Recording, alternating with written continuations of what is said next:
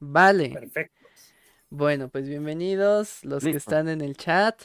Se les puede dar chance de hablar, claro, o sea, pueden preguntar ahorita lo que sea, pero esas preguntas van a ser yo creo que al final, por el bien de la charla, para que no eh, haya como, como confusión o que se meta así como que mucho, como que se extiende el tiempo, ¿no? ¿no? No es tan necesario, creo yo. El tema del día de hoy es hate en redes sociales.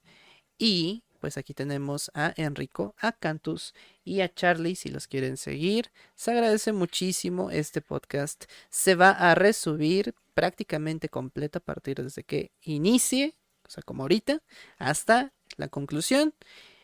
Así, tal cual se sube, sin ninguna edición. Y además de eso, serán clips que pues cada uno también podrá utilizar a su favor en cualquiera de sus redes, ya sea Instagram, TikTok, Facebook, YouTube, donde quieran. Y pues agradece que lo sigan. Aquí aparece afortunadamente su nombre, su, su tag o este por donde los pueden seguir en Twitch.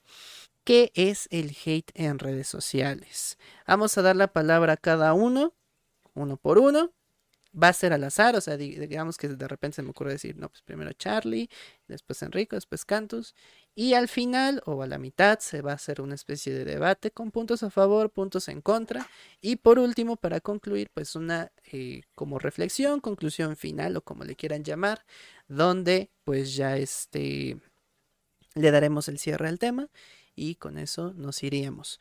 Puede durar de una a dos horas, lo que tenga que durar, que no se extienda muchísimo para que también sea concreto y eh, concreta la información en este caso.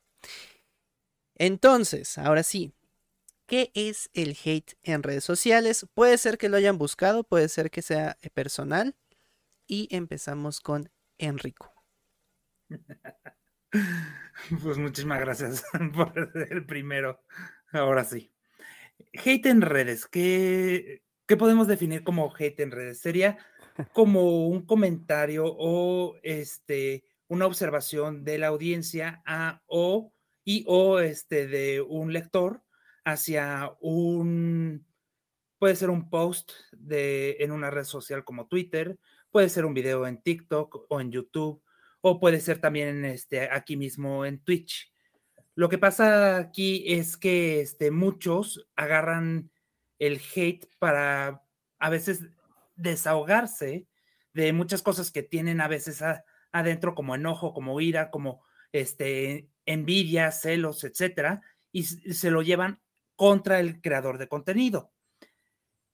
Esto a veces sin fundamentos, un hate este, en redes sin fundamentos, o a veces con fundamentos basados ya sea en investigación, en la ciencia, etcétera, contra el punto o contra lo que está presentando el creador de contenido en este aspecto. Básicamente eso es este para mí lo que sería el hate en redes y esa es una introducción como que breve que podría dar, más o menos. Vale, está bien, gracias Enrico. A ver, entonces básicamente es cuando alguien lanza un comentario normalmente negativo hacia la persona. Ahora, ¿Está justificado o no está justificado lanzar hate? Solamente, o sea, porque ya dijimos, es, es algo negativo, ¿no? O sea, sí, sí o sí es algo negativo.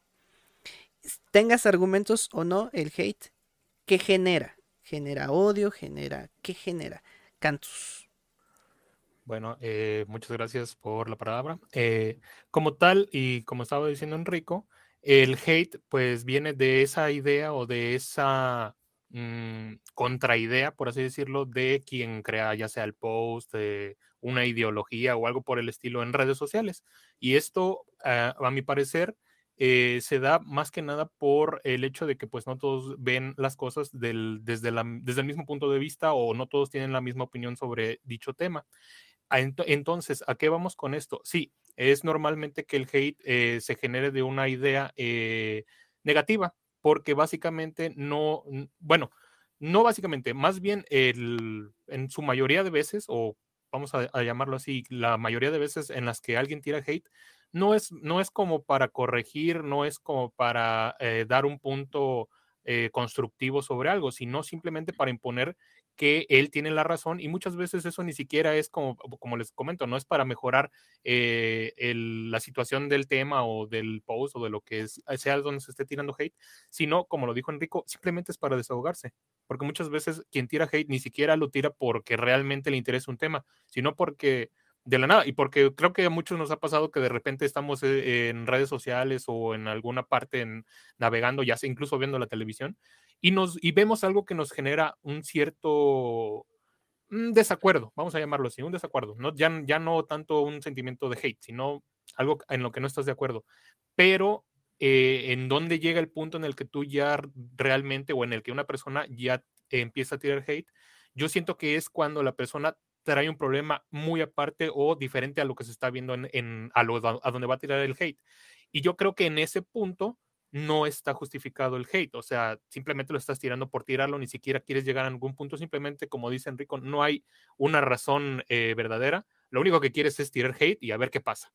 Y esto eh, no estaría justificado o sería un poco, mm, bueno, sería muy, muy negativo porque muchas veces el hate genera más hate el hate genera el hecho de que, de que pues más personas o, apoyen tu punto de vista o vayan en contra de esto y esto a final de cuentas vuelve a, una recursividad del hate, ¿no? O sea, ahora ya no van contra, el, contra la ideología que tú estás tirando hate, sino contra la tuya y así sucesivamente. Ok. Entonces, estamos diciendo que el hate básicamente no puede ser justificado. Eh, no, eh, yo creo que el hecho de que el hate sea en su mayoría siempre lleve a algo negativo es por lo que normalmente siempre descalificamos o siempre vamos a decir, no, el hate no es la manera, pero hay veces en las que sí es, eh, bueno, sí está justificado o, o a lo mejor no esté justificado en un inicio, pero lleve a algo mejor, que es como les comentaba, a veces, muchas veces, el hate solamente se tira para allá, para simplemente pelear, pero otras veces no.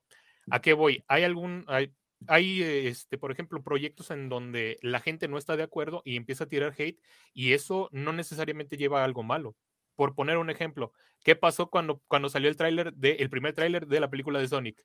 ¿Qué pasó con el personaje? A nadie le gustó, todos le tiraron hate pero ¿qué pasó? Sí, muchas, muchas personas se, se jalaron a tirar, no, es que la industria del cine ya, ya no hace las cosas como debería, no, es que es una ofensa para los fans del, del, personaje y todo eso. Sí, se tiró mucha controversia, mucho hate, pero ¿qué pasó? Mejoró, porque los, eh, bueno, los dueños de la, de, del proyecto de la película mejoraron el diseño del personaje y eso dio paso a muchas cosas buenas. La película mejoró, el diseño del, del, personaje mejoró.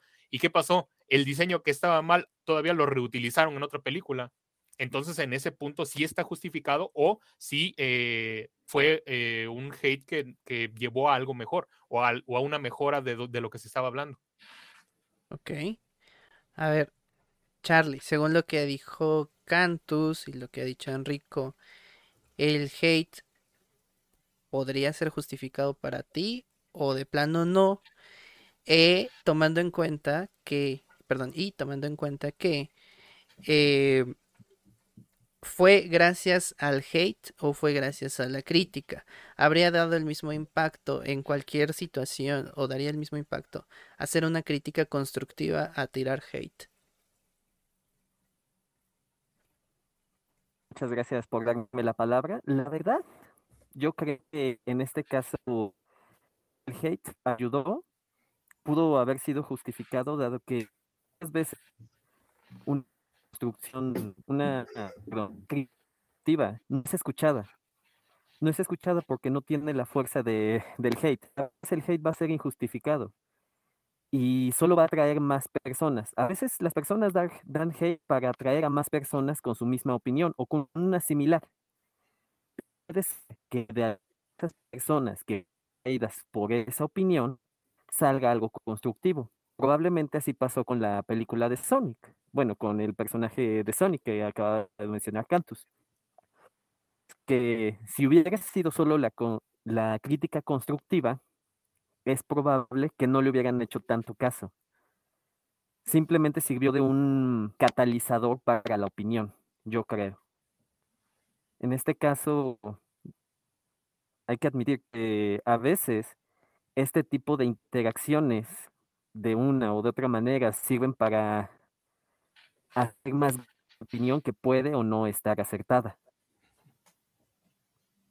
Ok. ¿Alguien quiere opinar al respecto de lo que dijo Charlie?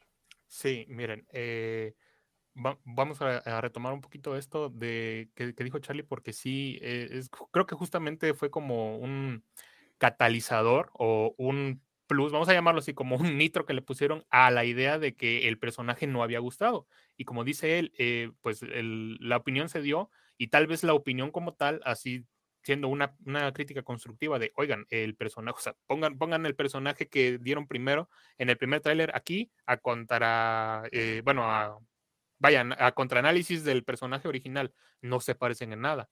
Ok, pero si tú lo dices de una manera constructiva, así digo, oigan, estudio, fíjense que no se parece y esto no le va a gustar a la gente, no, realmente se fueron directo al hate. Bueno, eh, y es que aquí ya, ya hay un punto en el que yo creo que también el hate eh, funciona o es justificable, perdón, eh, conforme cómo lo vaya a tomar la, persona o la empresa o lo que sea que a, quien se mande el hate. Porque, por ejemplo, pudo haber eh, muchos o miles de comentarios acerca de ese personaje que realmente a final de cuentas no eran constructivos o no eran, vaya, ni siquiera eran útiles. O sea, hate simplemente por tirar hate así de, no, por poner un ejemplo, que alguien haya dicho, no, es que la, la, este, la animadora no sirve, el proyecto es una basura, y ta, ta, ta, ta, ta. O sea, mucho hate de ese igual y ni siquiera funcionaba. ¿Y a qué voy? A lo mejor el estudio o los, o los desarrolladores de la película dijeron, ok, vamos a ver cuál del hate sí nos puede servir o cuáles son las opiniones negativas que sí pueden ser eh, realmente una opinión que nosotros podemos tomar para mejorar. ¿Y a qué voy? Eh, el hate a como venga, tú, eh, bueno, eh, es como, te va a afectar en la medida en la que, o como tú te lo quieras tomar. A lo mejor hay personas, influencers, no sé, actores o como quieran, que les, que les tiran hate por algún aspecto que ellos ven negativo y a lo mejor el actor puede tomarlo de dos maneras. Una, ofenderse y decir, todos están bien mensos, yo soy el actor o dos, decir, ok, este tiene, eh, ah, en algún comentario, no, no todos, un comentario diga, oye, él tiene un buen punto, a pesar de que me lo dijo tirando hate, creo que lo puedo tomar para mejorar. Ok. Enrico. Sí, este, justamente también hablando un poco de esto del hate, hay también la contraparte en que algunos piensan que fue este intencional este eh, sacar ese tráiler con ese modelo de para interactuar y para que haya más interacción, aunque sea hate, aunque sea negativa, aumentó la interacción y hasta hubo muchísimas este, noticieros que dijeron, oye, sacaron el tráiler de Sonic y todos están tirándole hate, todos están en contra de él. Entonces también fue como algo promocional, aunque al final sí tomaron este, las riendas y sí cambiaron el personaje, nada más que a veces algunos piensan, lo hicieron intencional, fue un truco de marketing y ya tenían el personaje desde antes y nada más sacaron este, nada más para este, atraer a la gente. Como ahorita, por ejemplo, ahorita hay una controversia con la película de, de Super Mario, de que el personaje no está este, no tiene las suficientes nalgas, se puede decir. Y aparte la voz no se parece a la de las este, a las de los videojuegos. Entonces, puede ser o que sí lo van a sacar así, o intencionalmente lo hicieron así y al final lo van a, cambiar. Este, ya veremos más adelante si lo cambian o no. Ahora, este, creo que aquí estamos tocando un tema muy interesante porque una cosa es el hate hacia la persona de te odio, no me gusta, este, te voy a tirar hate porque me choca tu contenido. Y otra cosa es la crítica constructiva de no me está gustando porque este, podrías mejorar en este aspecto. O sabes que el personaje que, por ejemplo, en la de Sonic, no es tan este, basado en los videojuegos y es demasiado diferente y sabes que está se ve horrible, cámbialo. Eso es una crítica constructiva a un hate de, ¿está horrible? No me gusta. Nada más este, dices, no me gustó y estoy tirando el hate. Y otra parte, creo que también este, estarán mucho de acuerdo conmigo, que el hate en redes sociales también se origina mucho en el anonimato. porque tú con el anonimato, con un nombre de usuario, con este, lo que tú quieras presentarte en redes sociales, te puedes poner una máscara y entonces puedes decir, ah, pues puedo decir lo que yo quiera en redes sociales sin consecuencia alguna. Y puedo tirar este, todo lo que piense y opine y como dice Cantus, mi ideología es la única ideología que existe, todos los demás están mal y voy a, imponer esa ideología en todos los demás. Ok. Este, sí, tenemos, tenemos unos problemitas ahí con Charlie que de repente como que se le se va la, la imagen o la, voz. Este, vamos a darle chancecito de todas maneras. Este, a ver si ahorita se, se conecta y está estable. Eh, yo, yo considero que sí, es bastante, em, creo que importante el cómo se da y cómo se toma el, el hate, ¿no? Entonces de aquí vamos a saltarnos a lo... Pero que sí te escucho. a, a, Enrico y a Cantus, eh, de hecho hasta ahorita no ha habido ningún problema, pero pues quién sabe qué demonios. Este, vamos a saltar a una parte que yo también considero importante, que sería el comportamiento de los creadores de contenido ante el hate y el comportamiento de los espectadores que tiran hate y que defienden del hate a ya sea su actor, su creador de contenido, su empresa y demás. En este, en este caso, por ejemplo, eh, los famosos influencers que eh, llegan eh, a un punto en el que se vuelven tan virales que obviamente se dividen las opiniones, ¿no? Quienes lo quieren mucho y aceptan todo tipo de contenido y los contrarios, que nada del contenido les parece, aun si tienen una diversidad de contenido, o sea, lo le van a tirar porque lo que quieren es demostrar que ellos tienen la razón. Y aquí es algo que ya habían tocado hace ratito, el demostrar que tienes la razón, pero no solamente se da del lado del hater, sino también se da del lado de los que apoyan demasiado a, estos influencers o a, su persona eh, o empresa favorita y empiezan a chocar, ¿no? Entonces, ¿cómo ven ese comportamiento entre el hater, el creador de contenido y este y esta defensa, ataque que, existe en las redes. Comenzamos, que el último fue Henry, fue de Cantus, ¿no? no, eh, yo, em, yo empecé. Eh, ah, ok, entonces vamos con Cantus. Ok, sí, eh, como lo comentas, hay mucha gente que tiende a estar en contra de algo que pues alguien más está opinando, ya sea acerca de, de bueno, X o Y influencer. A lo que yo siento es que yo creo que aquí se tendría que ver tal vez se suena un poquito como muy, muy soso, porque realmente nadie se fija en eso cuando está en redes, pero yo creo que eh, en este caso la moral o la integridad de la persona a la que se está hateando o se está defendiendo, yo creo que tiene que ser muy, eh, tiene que ser un criterio por el cual tú vas a defender o vas a, tirarle hate a alguien. Por ejemplo, eh, no, no, sé, no sé si, bueno, si sería correcto mencionar nombres aquí en, en, el podcast, siendo el primero, pero vamos a tomar dos figuras que son muy públicas y que, eh, bueno, hasta a este punto yo creo que no sería una consecuencia hablar de ellos. Pero, por ejemplo, tenemos a un personajazo mexicano, Carlos Trejo. ¿Qué pasa con él?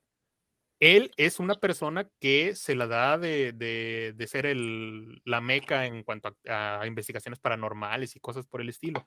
Y sin embargo, eh, todos sabemos, o la mayoría sabemos, que todo su, trabajo es, circo, maroma y teatro. Realmente no hay nada de seriedad dentro de su trabajo. Pero ¿qué pasa? Hay gente que sí lo defiende. Y hay gente que le tira hate. Eh, muchos, mm, volvemos a lo mismo, muchos le tiran hate por tirarle hate, nada más. Pero otros le tiran hate por cuestiones de que dicen, oye, es que, bueno, está bien, eh, estás mal en lo que tú haces, pero es que estás desinformando, estás metiendo ideas que no son sobre un tema que a lo mejor es muy eh, tabú para, la sociedad. Pero eso sería hate. No, no, no, a, lo que me refiero, a lo que me refiero es tirarle hate a, este, a, por así decirlo, a su, a su persona. Porque, por ejemplo, mucha gente le, puede tirar hate a su persona. No, es que tienes un estilo de chaborruco, de, de, este, de, ay, es que si ando en mi moto como, como, eh, como un chopper y solamente te ves ridículo porque ya estás viejo y cosas por el estilo. Y muchas, o sea, ese tipo de hate no es hate realmente a su trabajo, es hate a su persona, hate a su imagen, hate a lo que él es como, o sea, muy, muy independiente al trabajo, que es lo que realmente sí es este, cuestionable o reprochable. Y ahora, ¿por qué voy? Porque hay gente que lo defiende por lo mismo, de que él se vendió de una manera en la que dijo, no, yo soy el plus ultra de, estos temas y a mí me tienen que hacer caso. ¿Qué pasa en las, en las antiguas generaciones de la televisión mexicana, vamos a llamarlo otro rollo? Cuando lo invitaban, todos decían, uy, no manches, sus investigaciones bien chidas. Yo nunca vi que, en, alguna transmisión en donde lo invitaban anteriormente a otro rollo, le hayan cuestionado algo. ¿Y qué pasó cuando cambian las generaciones? Y una vez me tocó verlo en una, en una entrevista no, no, no una entrevista, en una participación, creo que eran en, en Hoyo, no me acuerdo en qué, en qué programa de, de, estos matutinos era, y estaba Natalia Telles. Ella le estaba cuestionando todo, o sea, todo, y todo era, obviamente, o sea, uno, uno ya que, que está un poquito más experimentado en, en, las cosas de las redes, tú ves algo y dices, ok, eso es mentira, eso no pasó, y ella se lo estaba cuestionando ahí, enfrente de él, y él, ¿qué es lo que hacía? Simplemente como, como, como no, no, no, si es verdad, si es verdad, mírala, ahí se ve, ahí se ve, y este, y obviamente no. Eso por decir un, un, un, ejemplo, un ejemplo un poquito tal vez que no muchos sigan ese tema y, y, hay gente que lo, que lo defiende. Ahora, otra persona que realmente esta sí, mm, yo creo que todos vamos a estar eh, de acuerdo con ella, Laura Bozo. ¿Qué pasa con Laura Bozo? Su trabajo es totalmente, o sea, hasta yo diría que le he tirado hate a, a Laura Bozo, pero hay gente que la defiende. Hay gente que la defiende porque dice, no, es que, es que la señora ayuda y es que la señora no sé qué cosa. ¿Por qué? Porque obviamente su imagen vende eso, ¿no? De que, ay, sí, que la ayuda y que, y que el carrito sandwichero, cuando eran los antiguos este, eh, programas de ella. Pero ¿qué pasa? A la gente la está desinformando. Mucho, mucho o todo de lo que ella daba era circo, maroma y teatro y simplemente era como son dos personas que realmente supieron manejar el hate a su favor, porque es como, como lo estábamos comentando hace rato, el hate genera muchas formas, muchas, eh, muchas cosas, perdón, genera más hate, genera opiniones divididas y genera polémica. Y la polémica es lo que, lo que estos dos personajes utilizaron. ¿Para qué? Para poner a dos partes, como lo, tú lo decías, una parte que los, que los defiende y otra parte que les tira mucho hate, que a lo mejor, ok, es más la parte que les tira hate que la parte que los defiende. Pero ¿qué pasa? La polémica es promoción, a final de cuentas. Y aunque tú estés defendiendo o tú estés atacando, le estás dando promoción a, una persona. O sea, estás haciendo que esa persona eh, sea popular, esté en boca de todos, y eso a final de cuentas le sigue dando este, foco, este foco de, atención de, todas las, las, personas, o ya sea que les tiran hate o no, o puede ser que gente que ni siquiera los conoce ya, ya conocen al personaje y dicen, oye, y, ya se meten a la polémica, ya sea a defender o a, o a, este, o a tirarle. Ok. Jessy, muchas gracias por esos cinco subs. Grande. Y hola, bienvenida. Este, perdón si no hablamos, pero pues es que estamos así como que en media y ni modo que interrumpamos. Pero gracias. Este. Ok. Voy a agregar a un personaje más para que tengamos un poquito más de, chile de mole y de rajas. Kuno. Eh, eh, eh, antes, de, antes de dar la palabra, este, ¿cómo ven? o sea, ya basándonos en lo que ya dijo Cantus de, de alguien a quien defienden, a pesar de que parece tener muchísima gente en contra, aún así tiene alguien aquí quien, lo, quien la defiende en este caso. Eh, eh, o, el caso de Carlos Trejo, que es mitad y mitad, ¿no? O sea, tiene muchos que le tiran y otros que, que defienden.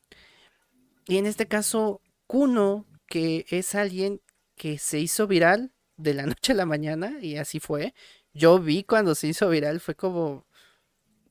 ¿Por qué? En mi caso fue, fue como. No entendí. Y hasta la fecha yo no entiendo la razón. A lo mejor ustedes sí se habrán dado cuenta. O sea, sé cómo se hizo viral, pero no sé por qué se hizo viral. Si, si a mí me lo preguntan, yo no le veo razones para que, para que se haya hecho viral y mucho menos que se haya hecho famosillo. Y digo famosillo porque, bueno, sabemos que es famoso solamente dentro de TikTok, por ejemplo, y a lo mejor Facebook. No es un famoso como a lo mejor Wherever Tomorrow, que empezó en YouTube y que ya se conoce en otros lados, ¿no? Más allá de la tele y demás. Y no hablo de sus apariciones o su número de apariciones, sino de la cantidad de gente que lo, ha llegado a conocer, ¿no? O si nos vamos aún más allá, famosos como a lo mejor jugadores de fútbol, ¿no? Messi, Cristiano Ronaldo, que a lo mejor ya los conocen, pues por su desempeño y demás. Yo no digo que esté mal estar en redes, pero quisiera saber su punto de vista precisamente comparado con lo que dijo Cantus con respecto a Kuno. Y vamos con Charlie, que espero que no se le vaya la voz. ¿Me escuchas? Sí. Ah, qué bueno.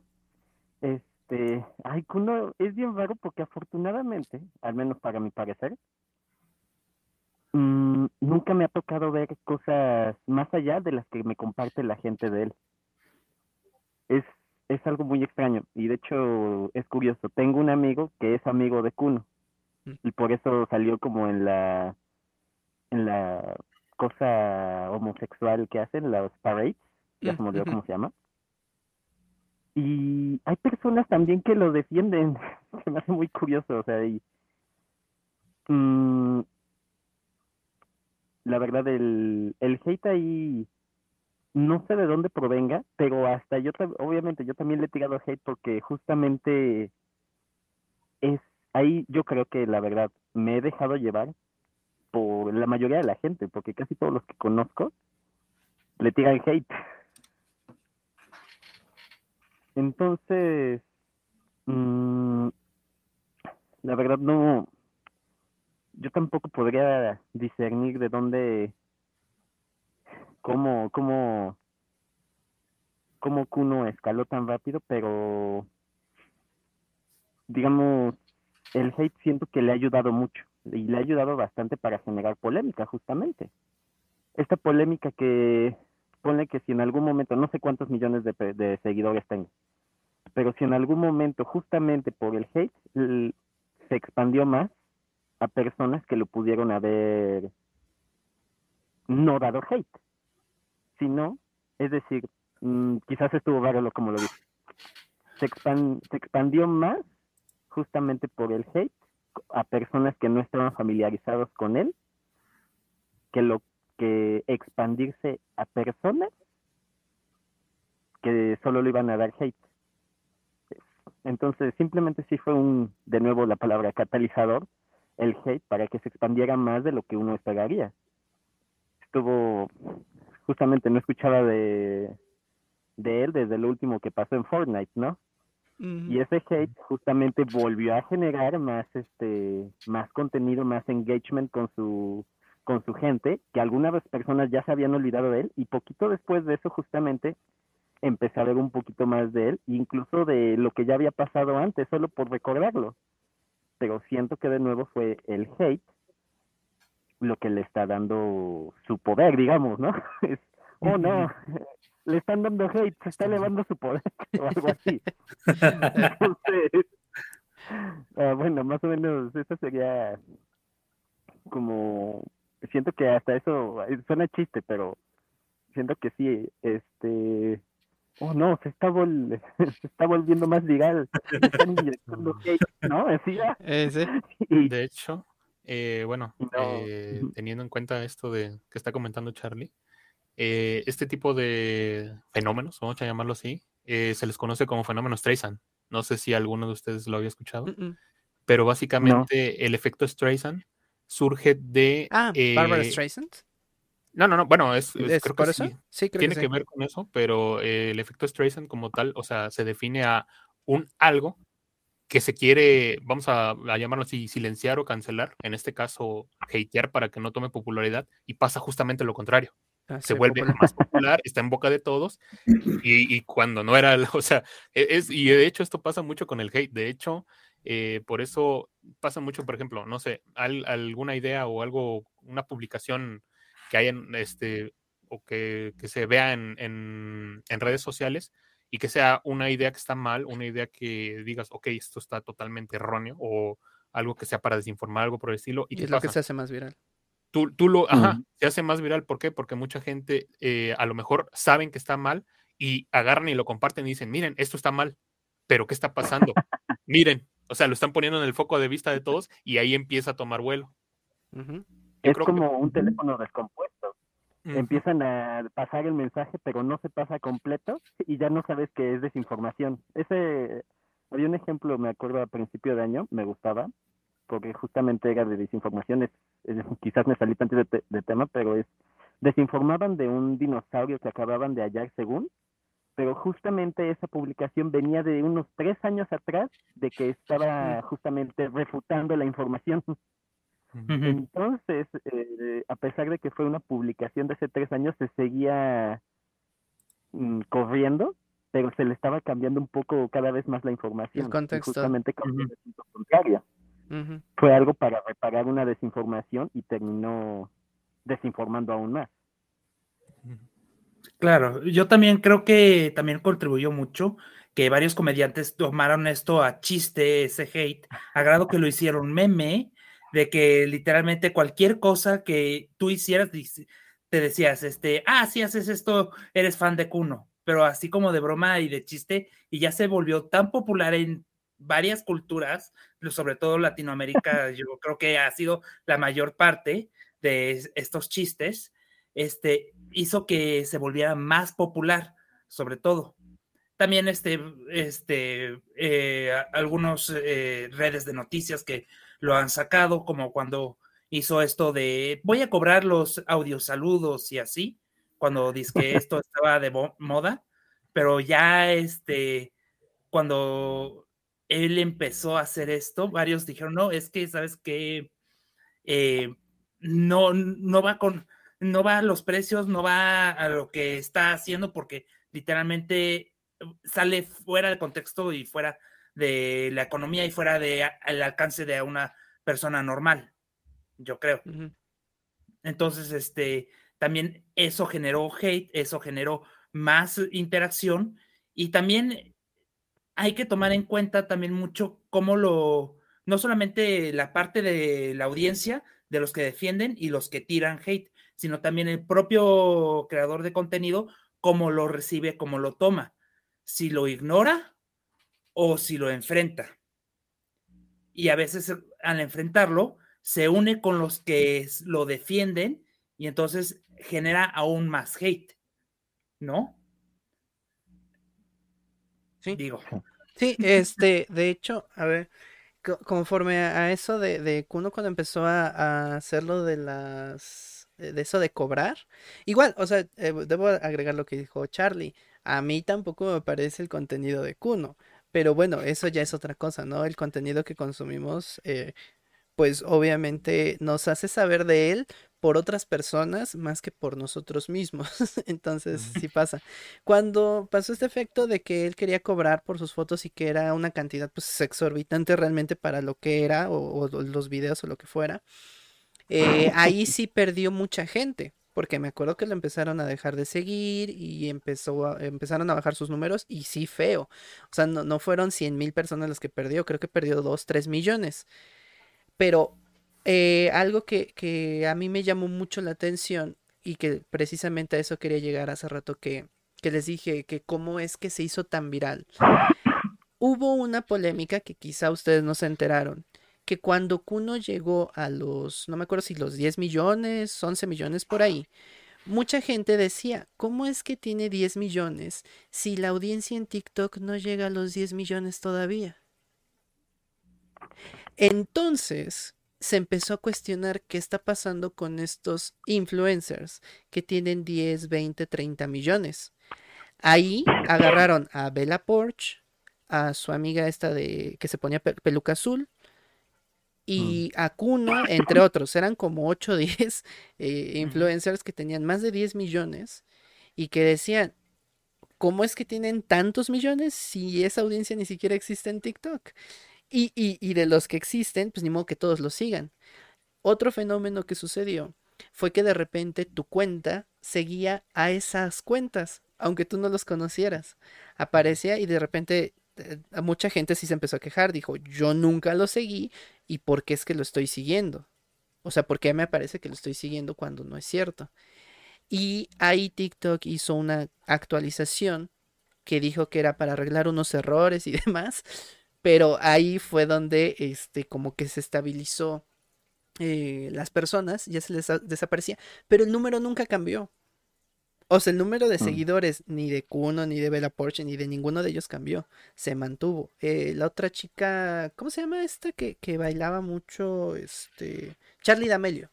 Charlie D'Amelio. También eh, fue una de las primeras en llegar a los 20 o 30 millones. ¿Cómo era posible? Si, ah, o sea, entiendo que a lo mejor alguien se viralice y, demás. Entonces se les empezó a tirar muchísimo hate, se les empezó a tirar de qué es lo que está pasando con estas cuentas. Y sí, si ustedes al día de hoy entran a cualquiera de sus videos, ya no tienen el alcance, ni mucho menos los comentarios, ni el número de comentarios que antes tenían. Y de lo que sí llegan a tener en comentarios, eh, que a lo mejor los quieren y demás, muchos son de su propia gente. O sea, amigos de ellos son los que te aparecen hasta arriba de, su, de sus comentarios, cosa que a nosotros ya nos quitaron. Antes ves que, ven que se podían fijar y demás, ahora ya no se puede. Bueno, eh, eh, a ellos básicamente les fijan todos los comentarios de sus pues, amigos más cercanos y a ti te aparecen ellos hasta arriba, no te aparece cualquier gente. Tienes que bajarle a los comentarios para encontrar gente random o gente pues, común, o sea, que no, que no, que a lo mejor no hace ni siquiera contenido y ver su forma de pensar. Incluso el hate ya no se nota. Yo no sé si fue estrategia de TikTok, si fue por queja de los mismos influencers, pero al final de cuentas esto, eh, pues yo creo que sería algo como desleal en, el, sentido de la plataforma. También, y, y creo que es importante destacar, es que no sé si se acuerden, que hubo un momento en el que aparecieron los anuncios estos de TikTok que decían omitir y que, que aparecía una chica diciéndote, no, sigue a fulanito y no sé qué. Y las cuentas que te decían siempre era, hagan de cuenta, lo quitabas y lo primero que te aparecía era un video de alguien hablándote ya sea de Kuno, de Charlie D'Amelio, eh, además, o sea, a fuerza te, te vinculaban a esos, a esos influencers, aunque no te apareciera su contenido. O sea, tú no lo seguías, a ti no te parecía su contenido, pero los comerciales y quitarlo implicaba también que te apareciera alguien que te empujara hacia su mismo contenido. Entonces, ah, y en el buscador también pasaba. Ponías buscador y lo primero, ¿no? Charlie D'Amelio, Kuno y así.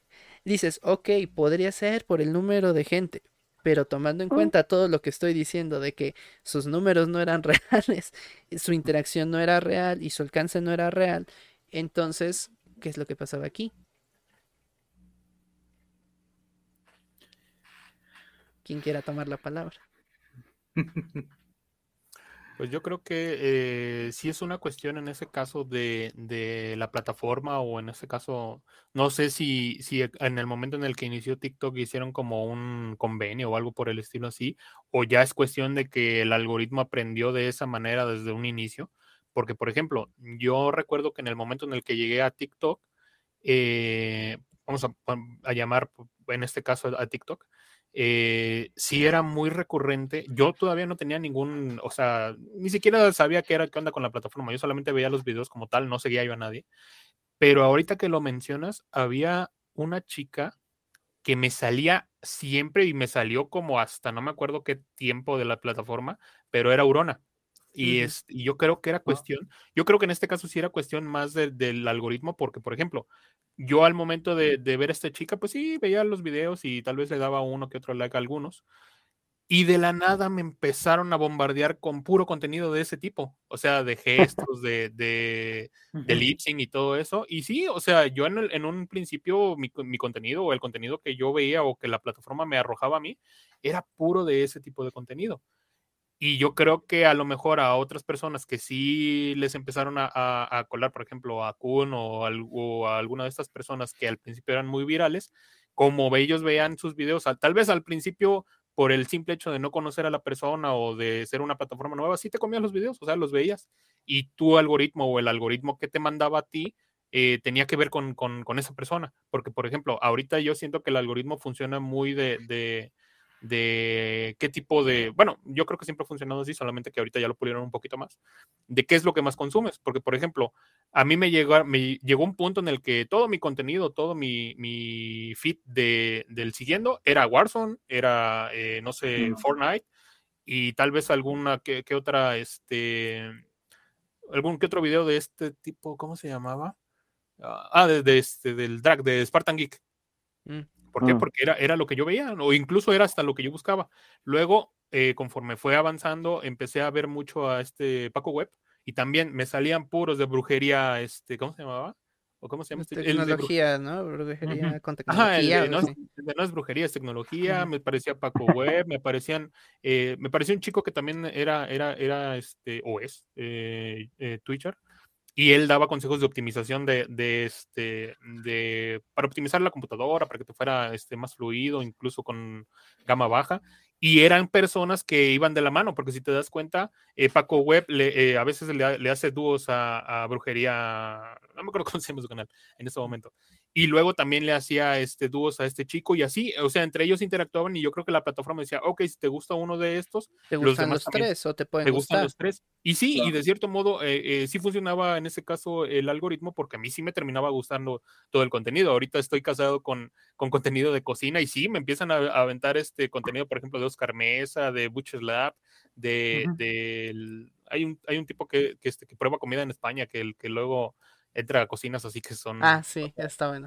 y me están, me están, aventando puro contenido de, de, ellos y me gusta porque digo, ok, sí, sí, la plataforma, este, vaya, en, ese, en este punto sí le atina el algoritmo a lo que a mí me está gustando, porque puede ser que yo siga, no sé, a personas que no tienen nada que ver con ese contenido y aún así este, me, me spamean más del contenido que yo quiero ver, aunque yo no esté siguiendo esas cuentas. Pero yo creo que en ese caso, o bueno, ya retomando lo, inicial, sí generó mucho hate en ese, en ese sentido, porque ahora, ahora, sí que la plataforma te obligaba a ver esto. Y obviamente habrá gente que, que al, al, principio pensó que estos, estas figuras eran, eran lo mejor, por así decirlo. ¿Por qué? ¿A qué voy? Y vamos a retomar también un poquito aquí lo del qué tan positivo o qué tan negativo es el hate. ¿Por qué? Ok, tal vez yo sí veía los videos de Urona, sí me terminaron de gustar y lo que quiera, y ya, hasta ahí. Pero yo no me volví un, defensor de Urona. ¿Y por qué hoy o por qué estoy tocando este punto? Tal vez, eh, yo sé que Chris sí conoce a esta chica, tal vez Enrico y, y, y Charlie no, pero ¿qué pasó con Cami? ¿Qué pasó con Cami? Esta fue una, una ocasión, o tal vez usted, bueno, vamos a ponerlos un poquito en contexto. Eh, Cami era una chica que pues igual tenía TikTok, era, es bastante talentosa, eh, tal vez Chris la conozca un poquito más, pero yo lo poco que vi de su contenido era que hacía contenido de música, de, de, de igual de lip sync y también tocaba el piano, exacto, tocaba el piano, hacía lip sync y eh, hacía también videos de caritas, o sea, haciendo gestos. Pero muy bien hechos muy bien hecho, o sea. Y realmente su contenido era bueno. Yo tal vez no la, no la llegué a ver porque en su momento yo también, o fui de, de las personas que el algoritmo les aventaba puro urona, puro urona, puro urona, puro era por, Porsche. ¿Y qué pasó? Aquí es un punto en el que ya la parte esta de defender y tirar hate ya entra en un conflicto de que no es saludable. ¿Por qué?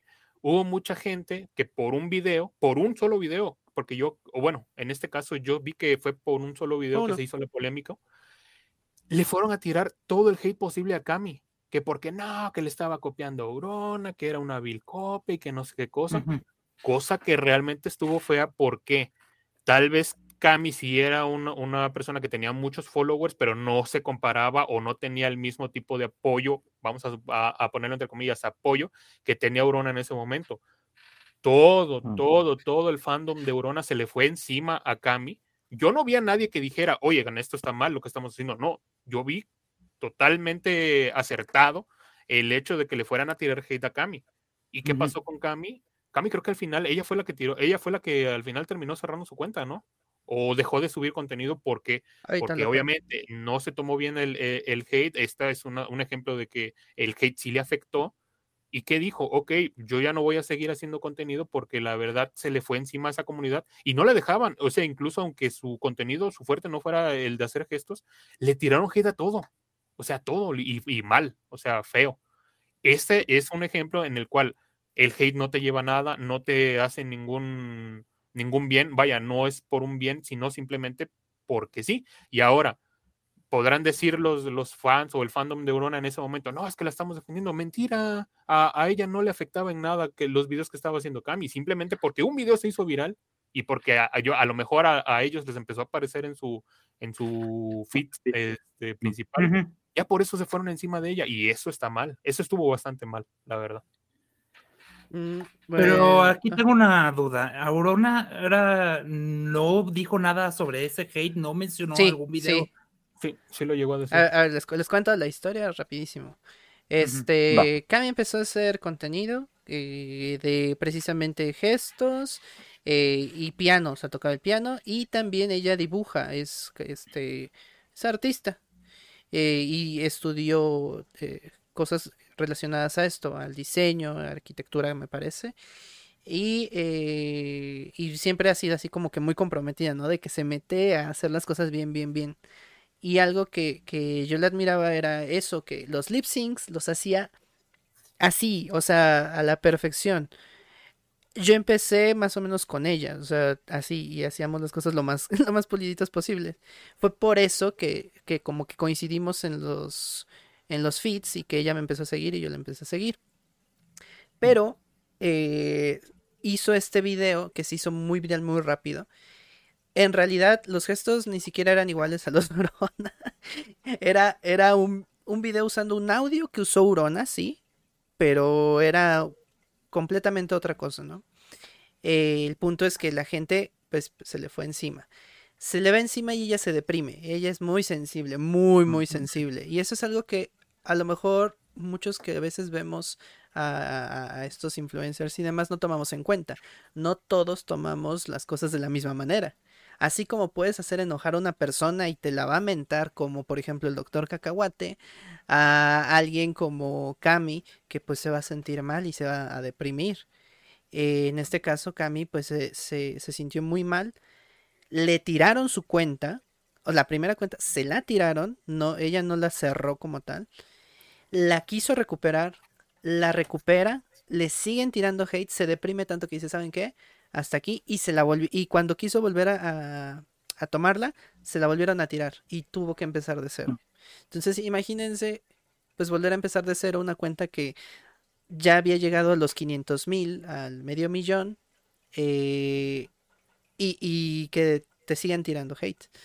Urona ah, sacó como dos o tres videos al respecto. Dijo que, que pues se calmaran, que los gestos ella no los inventó, que pues cualquiera podía hacerlo y que además ella ni siquiera le estaba copiando y que pues no se metieran en cosas así. Aquí lo que más llama la atención es que precisamente esto a Aurona ya le pasó a muchas veces y ahorita le está pasando feo. ¿Por qué? Porque si bien ella sí se mantuvo arriba y ella no perdió cuenta ni nada, ¿qué sucede? Que llega un punto en el que tú quieres hacer otra cosa y la gente ya no te lo permite. Ejemplo, quiso meterse a, mm, de Twitch. bueno, ella saltó de TikTok a Twitch, ¿no? Le dijeron, oye, haz, game, haz, gaming, juega, que no sé qué, y ella sí le gusta, pues ella es fanática de Zelda, desde desde el inicio lo dijo, y, empezó a hacer, dijo, sí, está bien, empezó a crecer y demás. Y de repente ella dijo, quiero estudiar arte, quiero estudiar esto, ya no tengo tanto tiempo, a lo mejor lo voy a dejar. Y la gente le empezó a tirar que por qué, que regresara a hacer sus gestos, que no le salía nada más. Y si tenía novio, le tiraban hate porque tenía novio. Y si... Y entonces empezó a deprimirse porque dijo, entonces no puedo hacer nada porque quieren que haga fuerza lo que quieren ellos, ¿no? O sea, yo no, no soy libre de, de, hacer lo que yo quiera, sino quieren que a fuerza tenga, eh, que haga eso. Eh, fue por eso y yo creo que uno de sus impulsos fue el raparse. Porque se, se ah. rapó y ella, y ella lo dijo, dijo, ya no aguanto más. No dijo qué, pero pues era obvio. Esto mismo y este mismo efecto le pasó a una chica que también hacía gestos que era gordita. Ahorita se me olvidó su nombre. Este, pero le pasó lo mismo y Urona la defendió un rato, pero no pudo, porque es muchísima gente, son millones de personas. Y por más que tú tengas a tu audiencia, a veces el control se les va. Y yo creo que tiene mucho que ver precisamente con cuidar tu audiencia, ¿no? A quienes tienes. O sea, a veces nada más se basan en los números de, ah, sí, tengo 10 millones, 20 millones, pero ¿los conoces? O sea, no digo que los conozcas en persona, pero que sepas qué tipo de personas son. No es que tiran hate, ok, pero pues, cálmate.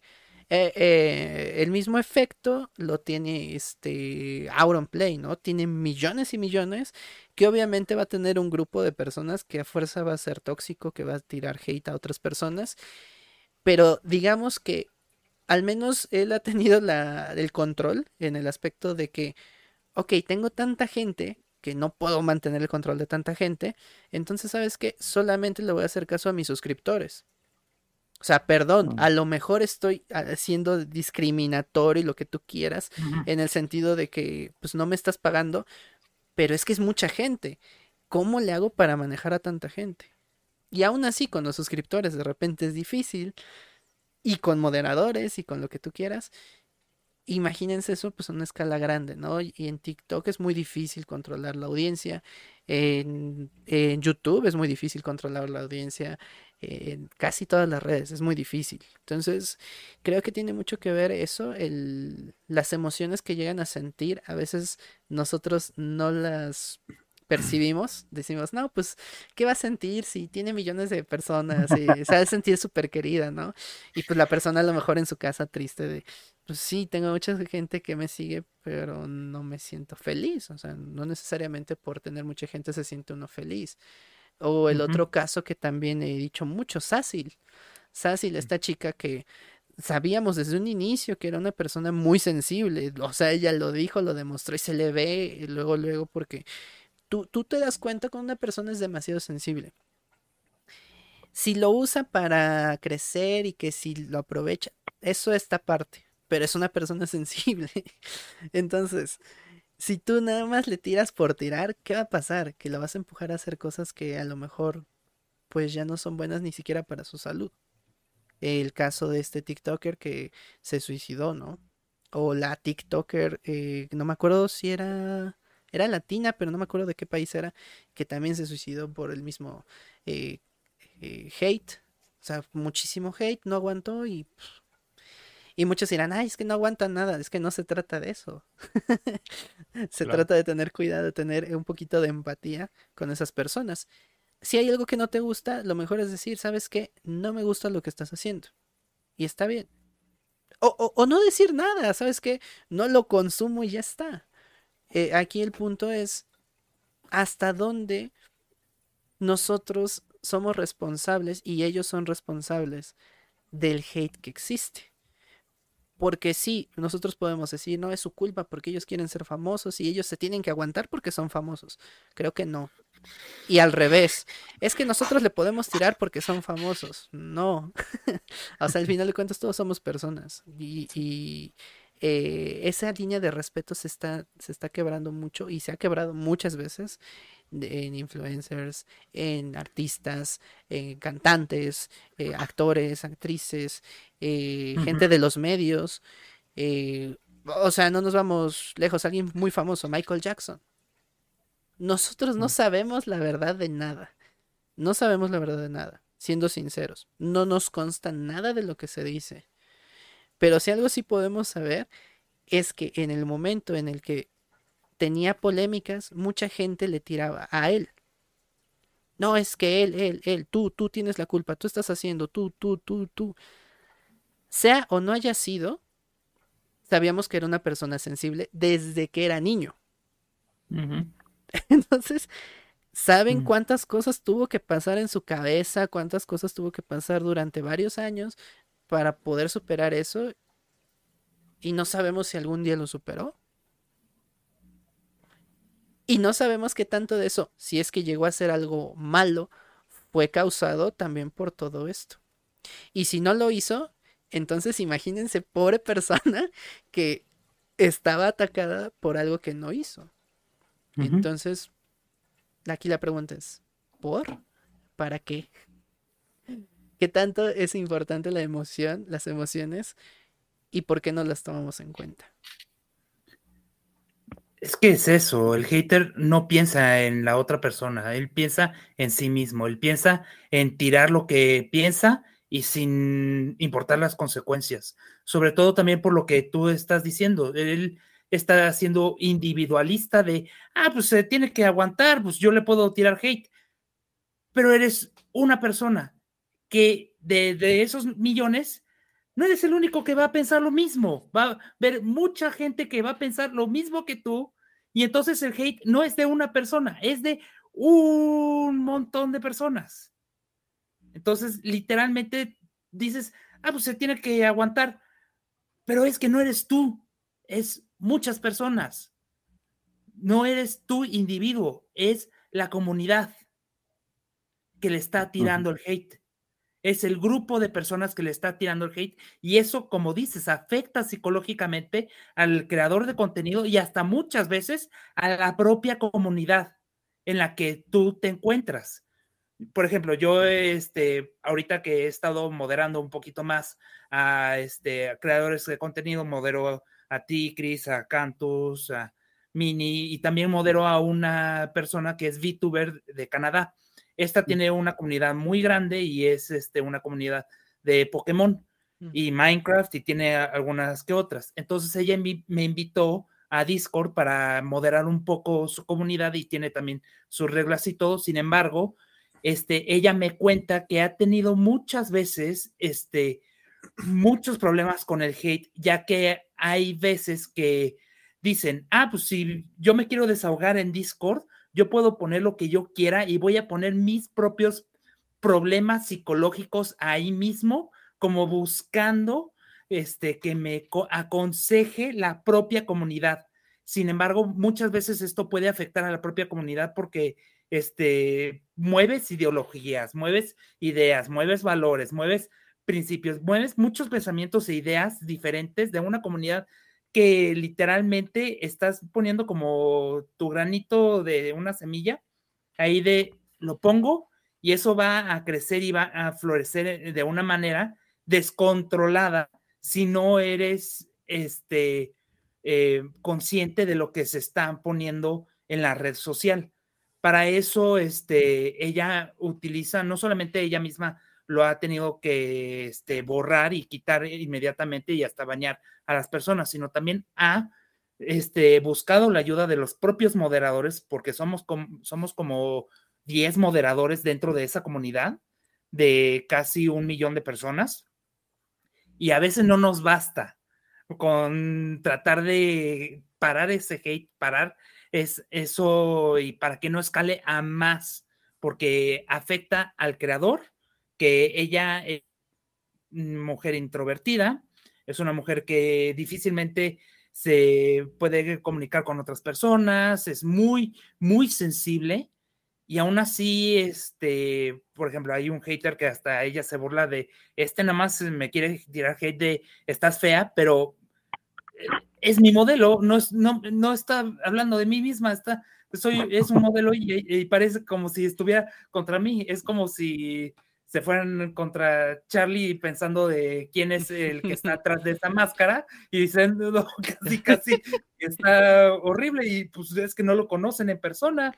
Literalmente, hasta él se podía burlar de, ah, pues me valdría porque pues, no sabes cómo soy. A Nimo le pasó esto. Exactamente. Y o sea, no, no, había aparecido y cuánto hate no se le hizo, ¿no? Y luego cuando apareció, peor, o sea. O luego el hate de la comunidad se vuelve un chiste, un meme, un chiste local. Este, y, muchos se ríen, pero también no nos ponemos a pensar en hasta dónde llega ese meme chiste a afectar, ¿no? Digo, no es que esté mal que te rías de algo, a lo mejor te ríes, pero el hacerlo tan grande a lo mejor tiende a partir esa línea, ¿no? De, de respeto, creo yo. Yo creo que, que es muy importante esa parte de, de, darse a respetar como tal, porque pues así, como dice este eh, Enrico, tal vez sea una comunidad demasiado grande y retomando un poco las ideas también que comentó Cris hace, unos momentos, eh, la, la, gente piensa que por el hecho de, de una persona prestarse a dar contenido o hacer contenido en redes que muchos eh, sigan, ya eso les da derecho de criticarlos o de tirarles sin, sin ponerse a pensar que pues una persona es, vaya, es una persona temperamental, una persona con sentimientos, con, con pensamientos, igual y hasta con problemas, y ellos no se desahogan con la comunidad, o sea, ellos tienen sus propias válvulas. A lo mejor el hate en este caso viene siendo como una válvula de las personas como para desquitarse con alguien de sus propios problemas y a veces no. A veces, como dice eh, Chris, muchas veces eh, el, puede salir incluso de un chiste, un hate que, que, escale algo mucho más grande. Y por poner un ejemplo, no sé si, si sabrán o conocen a eh, Ed Maverick o saben lo que pasa lo que pasó en su comunidad. Su comunidad, pues él, bueno, Ed Maverick es un músico que pues a lo mejor no, no era la gran estrella, pero tenía una comunidad y ya grande. ¿Qué pasó cuando empezó a hacer el, empezaron a hacer el chiste este en el que se lamentaban a Ed Maverick y él mismo se dio, o, eh, bueno, en este caso él mismo se prestó, así como de, ah, sí, miéntenme la que no sé qué cosa. Eso se salió de control. y se salió de control a un punto en el que ya le afectó a él por lo mismo de que la gente piensa. De hecho, antes de que se subiera eso, ¿no? O sea, tengo entendido que antes de que se subiera él al tren, le estaba afectando. Y fue, después de eso que se subió. Yo creo que le han de haber dicho, ¿sabes qué? Para que se Pero a lo que voy es que se prestó. O sea, ya, y yo creo que en el momento en el que tú dices, ay, sí, tírenme, no importa, a mí me está dando risa, y obviamente no es así ya te estás prestando a una, a una, cuestión bastante tóxica en el cual las comunidades a veces no se tientan la mano. Y es tomando un poquito, retomando un poquito aquí o recordando la, la frase de Tommy Lee Jones en, en Men in Black, ¿qué pasa? Las personas son inteligentes, la masa no lo es, la masa es tonta. Pueden hacer cosas tontas que la verdad, eh, pues, afectan, afectan demasiado. Yo tenía un profesor que decía, uno de las grandes motivaciones, una de las grandes motivaciones de la humanidad es fastidiar al prójimo. Y desafortunadamente hay gente que es así. Y no podemos asumir, desafortunadamente, o de hecho qué bueno, no podemos asumir que todos son tan, tan fuertes psicológicamente como para poder para poder manejar el hate de la manera más óptima para cada uno. Entonces, uno, al, aunque sea un hate muy pequeño, puede ser que esté elaborando una bola de nieve que sea tan grande como las que decía Enrique, o sea, se te descontrolan cien mil personas, supongamos, ¿no? De, en una comunidad de, un millón, no manches, o sea, ¿cómo puede controlar la VTuber? ¿Es, la que una vez mandaste a Raid, creo? Eh, sí, es ella. Sí, que, sí, se ve que es una persona muy sensible, como muy tierna, ¿no? No, alguien así la, alguien, unas cuantas personas empiezan a tirar hate y se te descontrola el 10% de tu población, suena mal, eso suena raro, pero se te descontrola el 10% de tu población y entonces ya la, la afectación psicológica que le puede traer a una a un influencer, a alguien que a un creador de creador de contenido puede justamente ser desastrosa. en efecto. Aparte, como dices, o sea, no es de actualmente en las redes sociales. También el bullying siempre ha existido en las escuelas. Antes de las redes sociales, antes de que existiera el Internet, siempre la humanidad ha este, estado en desacuerdo contra otros individuos y los han bulleado y los han eh, tirado hate porque van en contra de sus propias ideologías o valores o formas de pensar o de ver el, al mundo o a veces hasta hacer una proyección, ¿no? Por ejemplo, ay, ese, ese, ese, mm, este creador de contenido dijo exactamente la misma frase que mi ex. Le voy a tirar el hate a esa persona solo por eso, solo porque probablemente yo tengo algo que lo estoy proyectando en esta persona y como pues se me hace más fácil desquitarme eh, con esta persona que apenas sí conozco, con esta persona que le puedo poner el comentario y ser yo prácticamente invisible, las personas se desquitan y se proyectan sus problemas con las personas que puedan y no se van a medir. Exactamente. Porque creen como su invisibilidad hace creer que, que va a ser invisible para la otra persona y no necesariamente es así. Como dije, o sea, utilizan las redes sociales como su terapia. En vez de ir con un psicólogo a este, platicarle y a sacar todo lo que tiene adentro. No, lo saca en las redes sociales, lo saca contra una persona que desconoce totalmente, desconoce su vida y aparte, este, pues le tira el hate, justo. Y de hecho, muchas veces el hate mm, ah, ni siquiera se comporta de una manera, vamos a llamarlo así, desde una persona chica a una persona, vamos a llamarlo así, grande o, influenci o influenciadora en este caso. Porque hay, hay, veces que las personas simplemente se meten a las redes a, como dice Enrico, a desquitarse o a sacar frustraciones o lo que tú quieras. Y a mí me ha tocado, de hecho, eh, una vez, y eso es, o sea, una anécdota totalmente random, una vez eh, yo estoy en, bueno, aquí en, donde yo resido, en mi ciudad, hay un periódico digital que se llama El Calor Político. Y una vez que sacaron un, este, una nota, algo por el estilo así, una, algo referente a, mi ciudad, a lo cual a mí se me, no sé, eh, incluso hasta yo en ese punto este, me presté al, al, al, hate, no tanto yo tiré hate, sino me presté al hate. ¿Por qué?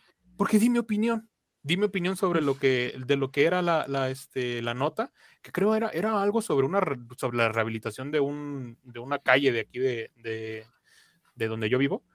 Y se me ocurrió, por alguna, no sé, igual y hasta yo en este, en este caso también como que dije, ay, voy a poner mi comentario, sí, ni, ni lo pensé, ¿no? Tú no, no te pones a pensar realmente en lo que va a pasar cuando tú te metes a las redes.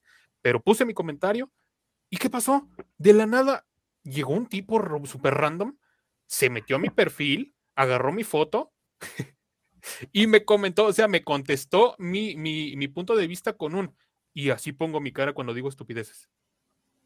Y yo me quedé así de qué rayos, o sea, y en ese punto yo, yo aquí pude haber actuado de dos maneras. Una, hacer lo mismo que él, haberme metido a su bueno, meterme a su perfil, agarrar su, su, no sé, cualquier cosa que yo encontré en su perfil como para responderle. O dos, que fue la que hice, lo ignoré. Simplemente dije, no voy a continuar con esto porque realmente luego, luego se nota que es una persona que se metió a tirarle al primero que encontrara. Y en este caso me tocó a mí. Y, es, y, esto es, pues, por así decirlo, lo que pasa en, en con, ya con, con, vaya, personalidades un poquito más conocidas. ¿Por qué? Como yo les comento, yo soy una persona super X que simplemente dio su opinión en, en, en un periódico digital, me cayó alguien que me, me, trató de tirar hate o me trató de, este, de, tirar a mí, directamente a mi persona, ya no tanto a mi punto o a lo que yo opiné, sino a mí. Mm. Y obviamente, pues yo soy una persona chiquita, ahora sí que literalmente se queda como en, como en chisme de, de barrio, y ahí quedó, nada más entre él y yo. Yo no le contesté, ahí se quedó. Pero ¿qué pasa con las personalidades grandes? Como, lo, como se estaba tratando hace rato, estamos hablando de comunidades muy, grandes y tal vez por esa sola persona que simplemente se metió nada más a un día a decir, hoy le voy a tirar a, este, tal. Exacto, se hacen mil, se hace la bola de nieve y ahí pasan dos cosas. Que el, que el influencer diga, ah, X, ¿no? Una más o dos que le afecte porque obviamente todos somos personas, a todos nos puede este, afectar algo de igual o, en mayor o en menor cantidad, y eso ya pues es cuestión de cada quien. A lo mejor nosotros, no, nos, nosotros estamos aquí en, en las redes, estamos este, comentando acerca de este tema, y a nosotros pues vaya, son, simplemente estamos dando nuestra opinión o nuestros conocimientos acerca de esto. Tal vez por ahí haya alguien que diga, ¿y estos por qué están hablando de esto? sí. sí, va, a haber, va a haber. Y va a haber, exactamente. Y, y si no lo comentan, que lo piensen, va a haber. O sea, de, que, lo van a pensar, lo van a pensar.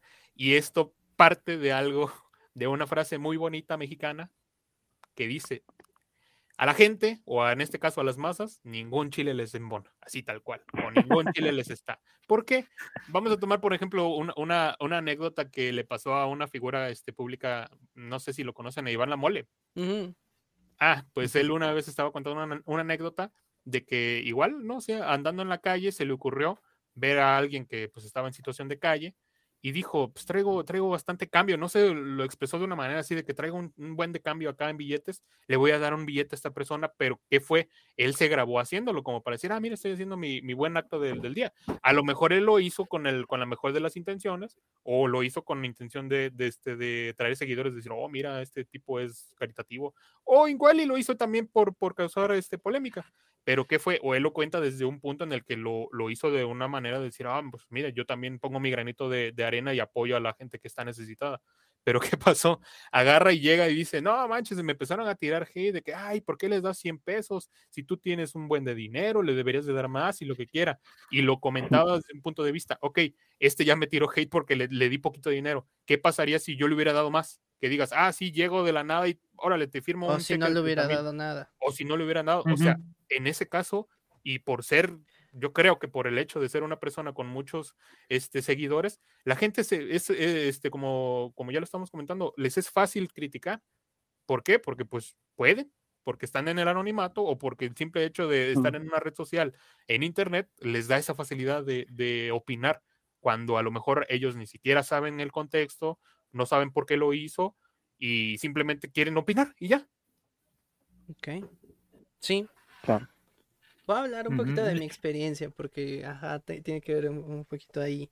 Eh, eh, eh, y es una de las razones por las cuales yo sí hago contenido variado y no me quedo en una cosa.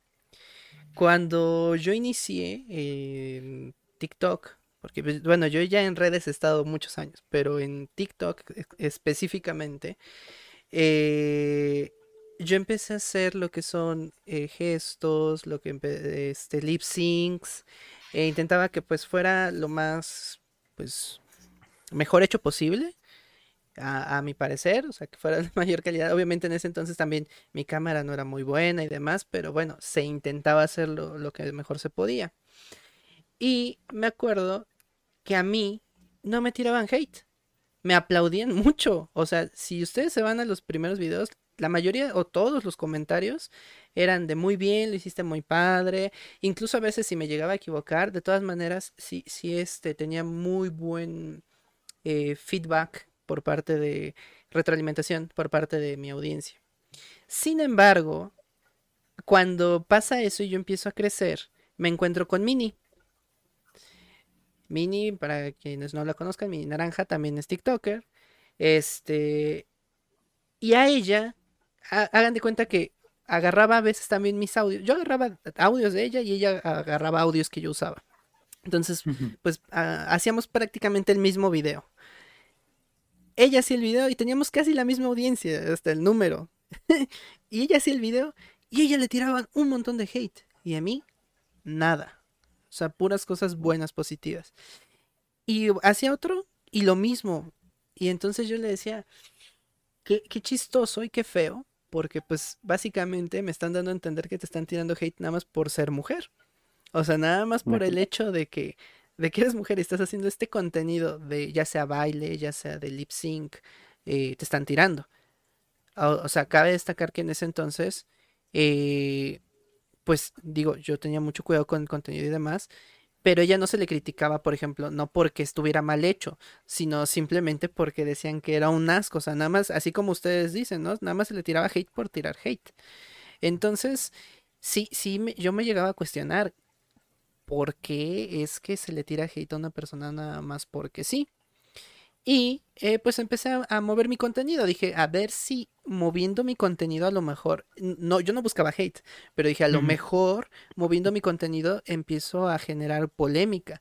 Y no, incluso cuando intento hablar de polémicas, es muy rara la persona que se me llega a aparecer tirándome hate. Es muy raro que me llegue una persona. Eh, y sin embargo veo a, a, a personas que luego quieren dar su punto de vista y ¡pum! se les van encima. Así sean chiquitos. O sea, si sean personas con, no sé, mil seguidores, cinco seguidores, diez seguidores, eh, cien seguidores, se les van encima. Eh, e, es, increíble y, se siente feo por ellos. O sea, yo, yo siento bien que, que no me tiren hate. Pero al mismo tiempo me pongo a pensar en la gente que usa el hate para crecer. ¿Qué tan bueno ¿O qué también ven ustedes el hecho de aprovecharse del hate para crecer? ¿Es bueno o no? Porque bueno, a mi parecer no. Um, voy a poner un ejemplo. Lisa Baez. Ella es muy cuidadosa con su contenido. Si llega a ser un video donde le tiren hate, ella lo va a borrar. O sea, ella no lo va a pensar dos mm. veces y lo va a borrar y, ya está. Y, y, así sea por algo muy pequeñito, ¿no? Eh, y, yo creo que más o menos, si yo no lo borraría de todas maneras, yo tampoco soy así como que del afán de generar hate nada más porque por generar hate y que diga, ah, sí, por eso me van a llegar mil seguidores. No. Yo espero que mi contenido les guste y que por eso me sigan. E, esa es mi, mi, mi, forma de pensar y mi postura. O sea, si te gusta es porque, pues sí, te gusta a lo mejor a veces el doble sentido, te gusta la crítica, te gusta la polémica, lo que sea, pero, pero es por eso. O sea, o por mí, o por lo que sea, pero es por eso no por eh, que genere hate. Ah, ya, y como genere hate, voy a hacer otro video que me genere hate. Hay mucha gente que lo hace. No voy a decir nombres porque pues, algunos convivimos con esas personas. Pero ustedes qué opinan de eso, de, generar hate y que al generar hate uses eso para generar más seguidores qué tan bueno, qué tan malo lo ven ustedes. No qué tan bueno, qué tan malo es para influencer, porque para influencer supongo que a la larga también puede ser malo, ¿no? O sea, vamos a lo, vamos a llegar al mismo punto donde, pues si el influencer se va a poder llegar a sentir mal, probablemente sí en algún punto, pero, ¿qué te dices? No, este, pero ¿hasta dónde creen que sea bueno o malo hacer esto? Aprovecharse del hate, quien quiera. Pues yo creo que la verdad es una cuestión ya, ya de, de qué tipo de personalidad o qué tipo de, mm, en este caso, influencer quiere ser. Porque, por ejemplo, si tú vas a crecer del hate y de la polémica, pues obviamente siempre te vas a ver envuelto en eso y a lo mejor la gente nunca te va a tomar para otra cosa más, no sé, vamos a suponer este algo más serio o algo por así decirlo. como, voy a tomar por ejemplo de nuevo a este, no sé, a, a Carlos Trejo. No, mm, a ver, ¿a quién podría tomar? Yo creo que sí. Bueno, acá vamos a, vamos a tomar de cliente Carlos Tarco. En este caso, él fue una persona que este, al principio creció, obviamente sí se hizo conocer por su libro, el de Cañitas. A mucha gente no le gustó el libro porque obviamente era una sarta de, cosas de ficción, o sea, realmente se nota que, que, el libro pues básicamente se basa en los clichés de, de, todas las cuestiones de terror. Tal vez algunas personas que solamente lo vieron como, como eso, como ficción, sí les gustó y dijeron, ok, pues está chido, ¿no? Y les gusta el, tipo de morbo, bueno, no de morbo, más bien de, ese tipo de temas de, cuestiones, no sé, paranormales. Y obviamente, pues habrá gente que le gusta y pues le y, y lo siguió. Pero, ¿qué pasa? Cuando él comenzó a generar polémica porque se le cuestionaban sus, sus trabajos, porque se le cuestionaba de dónde había salido esto, él se prestó al hate. ¿Por qué? Él decía, no, sí, sí pasó esto, y no, obviamente mintiendo obviamente, o incluso agarrándose de él mismo de tirar hate para jalar este eh, seguidores, porque ¿qué pasó? Todo el pique que se trajo en su momento con Jaime Maussan, ¿esto qué fue lo que pasó? Él se metió en esa polémica de decir, ah, él le tiraba a Jaime Maussan que decía que era un charlatán y, que no sé qué otra cosa por todo lo que decía, cuando Jaime Maussan también hacía lo, mismo. A lo mejor incluso hasta los dos tenían su, eso yo no lo sé, la verdad, a lo mejor hasta los dos tenían su convenio de decir, ah, que yo te tiro a esto, tú me tiras de esto, y los dos, entre los dos, vamos a ir amasando comunidad.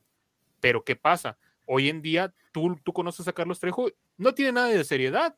Siempre que lo sacan es nada más para, para, para algo, eh, algo, alguna estupidez que hizo, como por ejemplo cuando pasó con lo de Adame. O sea, al final de cuentas, prestaste a ser una figura pública que solamente se presta al ridículo. Y yo creo que lo, mismo pasa con influencers. Quisiera yo mencionar a una que tengo ahorita en mente, pero no sé porque la verdad es bastante, bueno, la chica se me hace lo, más tóxico posible de, las redes. Pero no sé si... ¿Mande? Dilo, dilo. Bueno, eh, voy a mencionar nada más el video porque la verdad no me sé ni su nombre, pero no sé si recordarán o ubicarán eh, un video de una chica que, decía, este, no sé, este, tener mamá y hermana no te quita lo machito y no sé qué cosa. Ah, sí. Los, lo, sabrán, lo, no sé ubicarán. lo ubicarán, no, no sé cómo se llama porque obviamente a mí se me hizo una persona súper tóxica a partir de ese video y tiene más, ¿no? Pero por ejemplo, esta es una persona que causó polémica y se agarró de un movimiento social que obviamente ustedes saben cuál es, para crecer. Pero ¿qué pasa? Si en algún momento quiere realmente tener una campaña publicitaria con seriedad o algo por el estilo, nadie la va a voltear a ver. ¿Por qué? Porque su, su contenido es para generar polémica, odio de algún tipo de, ya sea por los que apoyan o por los que no apoyan este, esos movimientos sociales o ideologías políticas.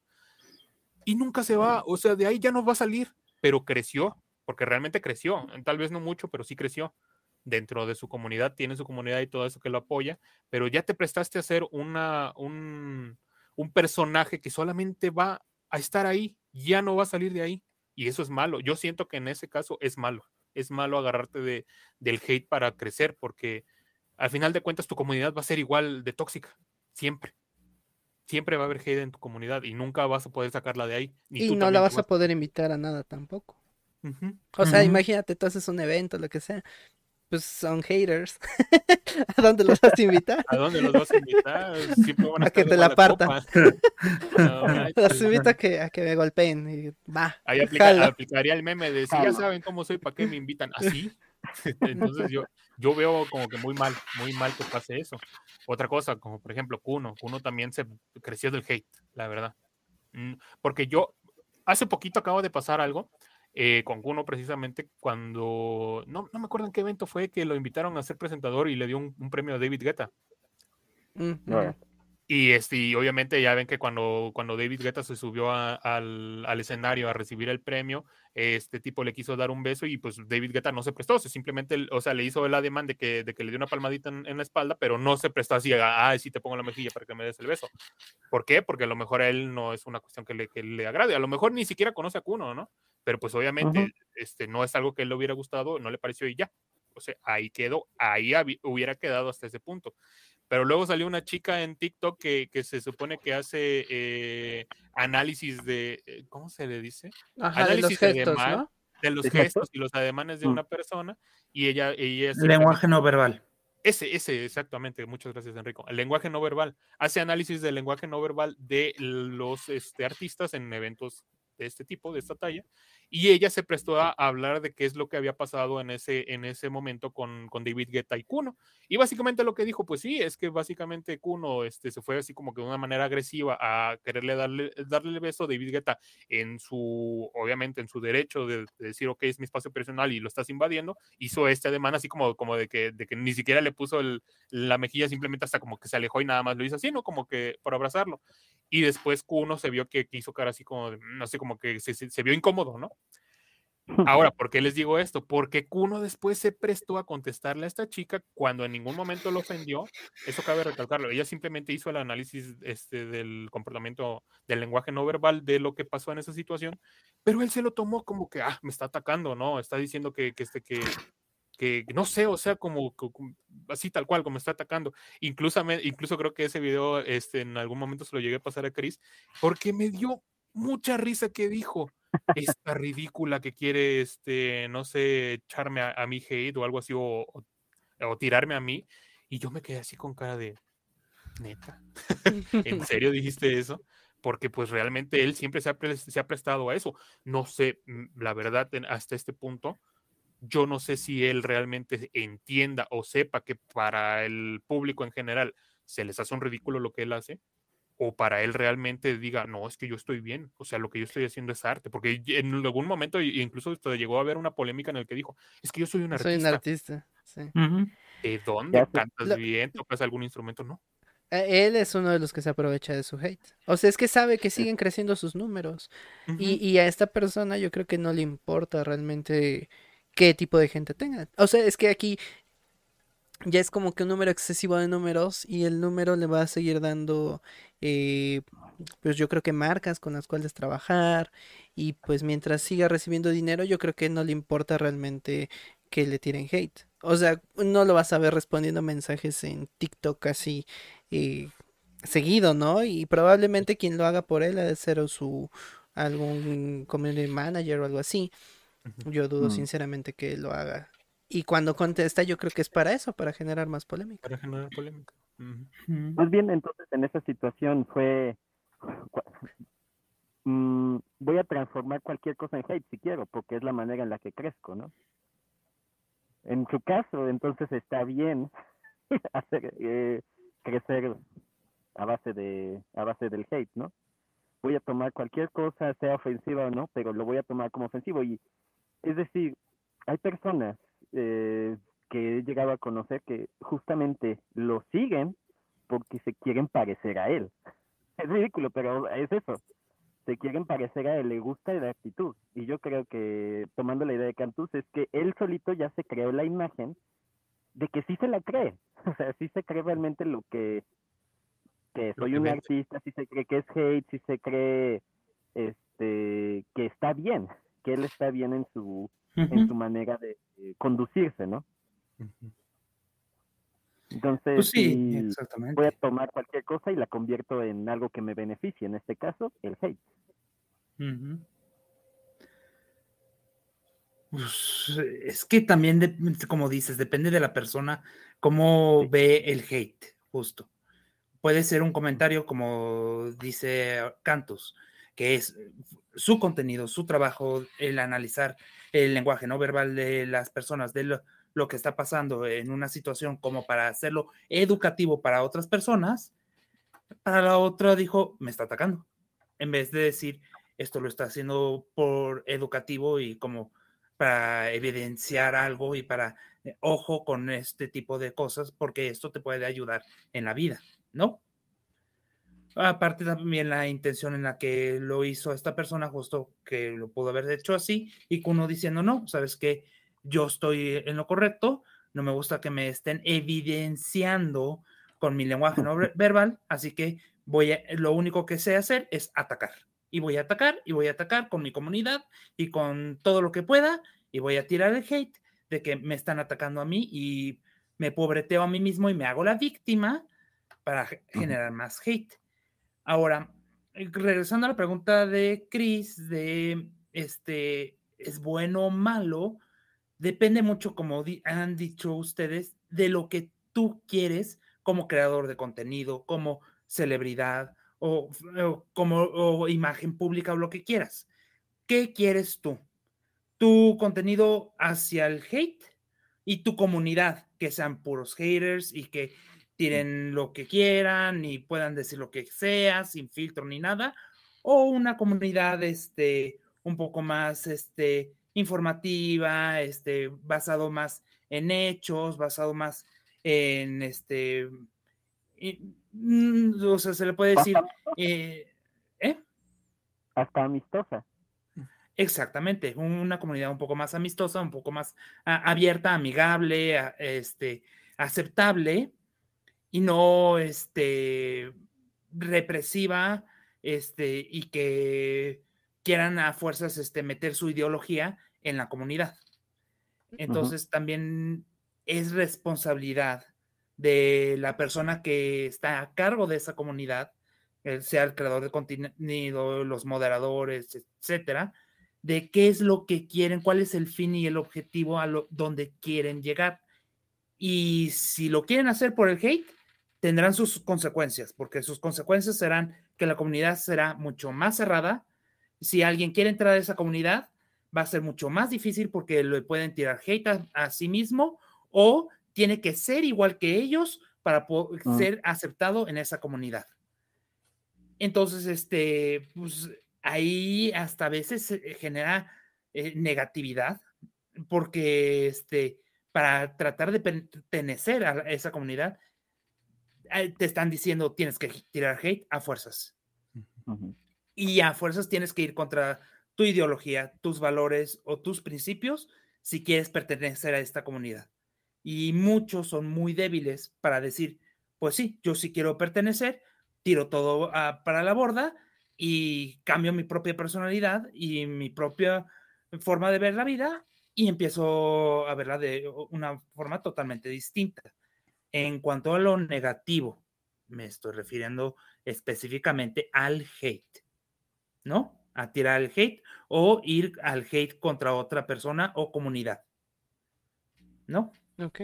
Otra, otra cuestión por la cual a mí me parece totalmente negativo o mal el hecho de crecer así, es que tú al ser una persona influencer o una celebridad, un artista, lo que quieras, si tú te envuelves en polémicas y creces, ¿qué le estás dando a entender a las personas que quieren seguir tus pasos? Que tratando de polémica.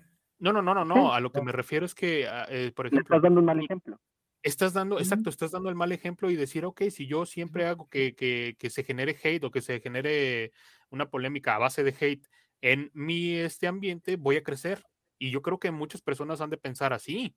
A muchas personas van a decir, ah, mira, voy a seguir el ejemplo de este, voy a, voy a decir algo súper polémico, voy a decir algo totalmente sacado de, contexto para, para, para, que la gente me tire hate y así crecer. O desinformando. o desinformando, exactamente. y, y, es, y es muy feo, o sea, realmente una comunidad así es, es demasiado fea y siempre la van a ver como tóxica. Porque, por ejemplo, si ponemos en comparación la comunidad de, en este caso, Kuno, con la comunidad que, por ejemplo, pudiera llegar a tener este Paco Web.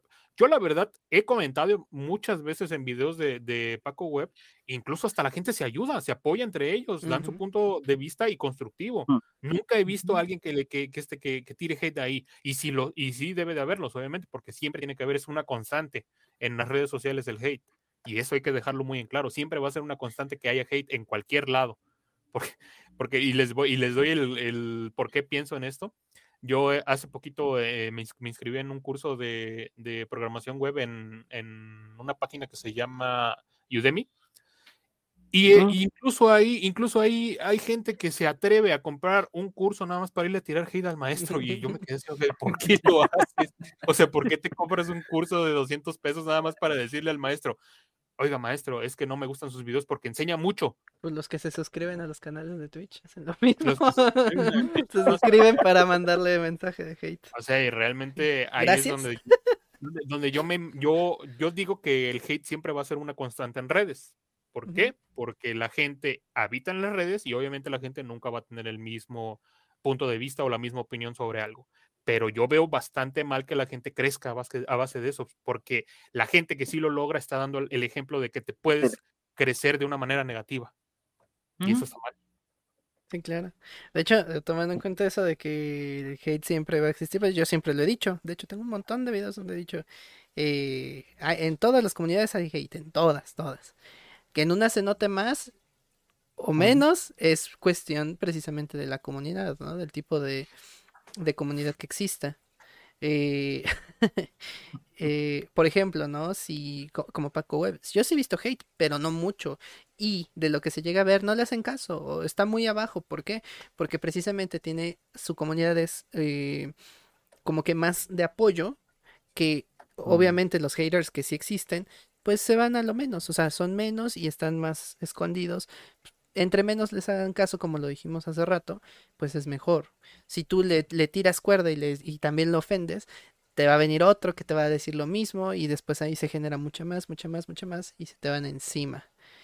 y, pues sí, eh, en mi caso yo también lo veo como algo eh, negativo, creo que no debería ser. Y más allá de, de que cada uno decide y demás, yo creo que también genera que haya odio entre otras personas, porque a lo mejor pensamos en una comunidad, digamos Kuno, ¿no? Que dice, que decimos, genera odio a base de odio. o sea, tírenme hate porque así me voy a hacer más grande, tírenme hate, sin decirlo, pero así lo hace. Em, se genera el hate, pero no nos ponemos a pensar que este hate que genera, estas personas que generan ese hate en su comunidad, no se van a ir a otra comunidad a tirar el mismo tipo de hate a otra persona que a lo mejor no genera tanto hate. Entonces, ajá, entonces ya eres un personaje no saludable para, para la sociedad, si lo quieres ver así. Eh, pero no, no te estás poniendo a pensar en los demás, te estás poniendo a pensar en ti mismo. Por eso, en este caso, yo digo, no deberías generar hate para generar hate. O sea, para, para subir, perdón, para generar números o, nada más para crecer. Porque, ajá, a ti no te importa, pero a otra persona que le estás haciendo lo mismo indirectamente, sí le puede afectar. Pero no nos ponemos a pensar que la comunidad de TikTok o, de Facebook o de Instagram, pues es la misma, al final de cuentas, tiene parte de las mismas o tiene cachitos de todas. Entonces, pues, ¿por qué no? Creo que, creo que al final de cuentas es un poquito lo que en algún momento hablaba de la responsabilidad de los creadores de contenido. Creo que tenemos cierta responsabilidad, tanto como espectadores como creadores.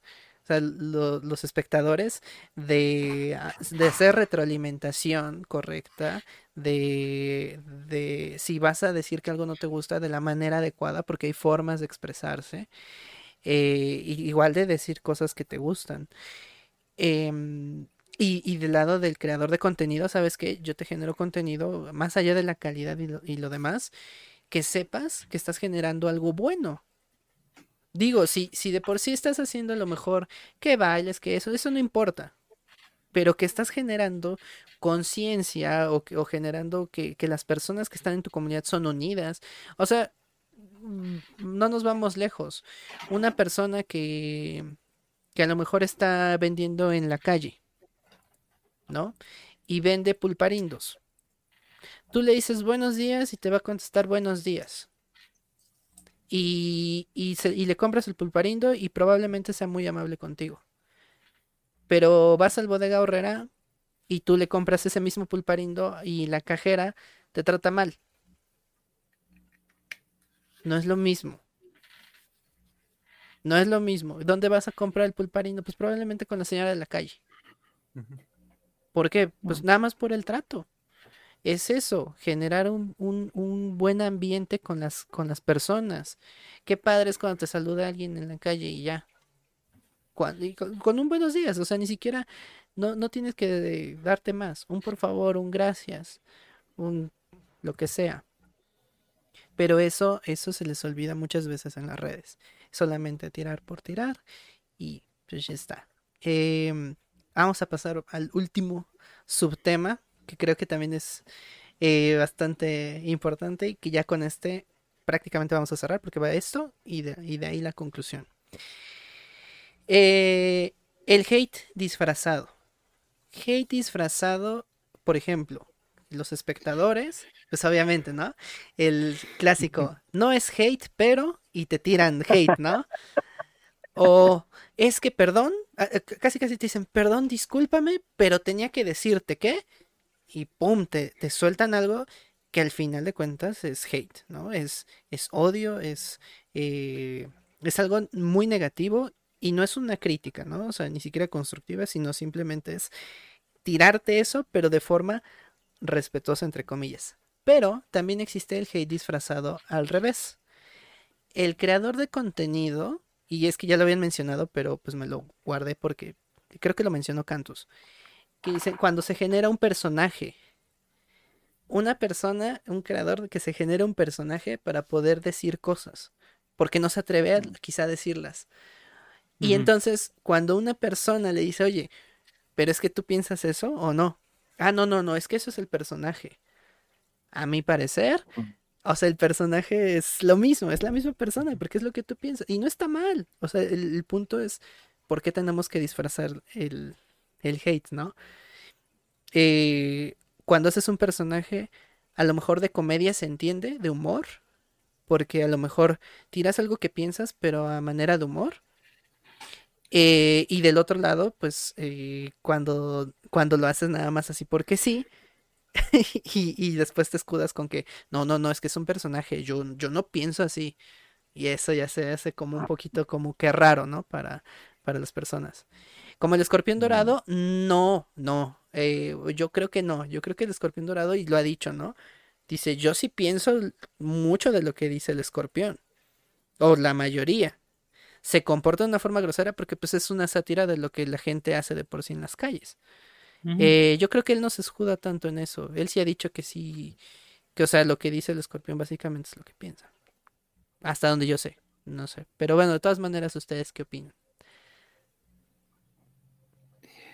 Es que este, el disfrazado, yo creo que es como la carnada más bien de, no es hate, pero, o te están tirando hate sin ofender o algo así, es como una carnada de, este, te quiero decir algo casi casi en buena onda, pero te voy a tirar el hate.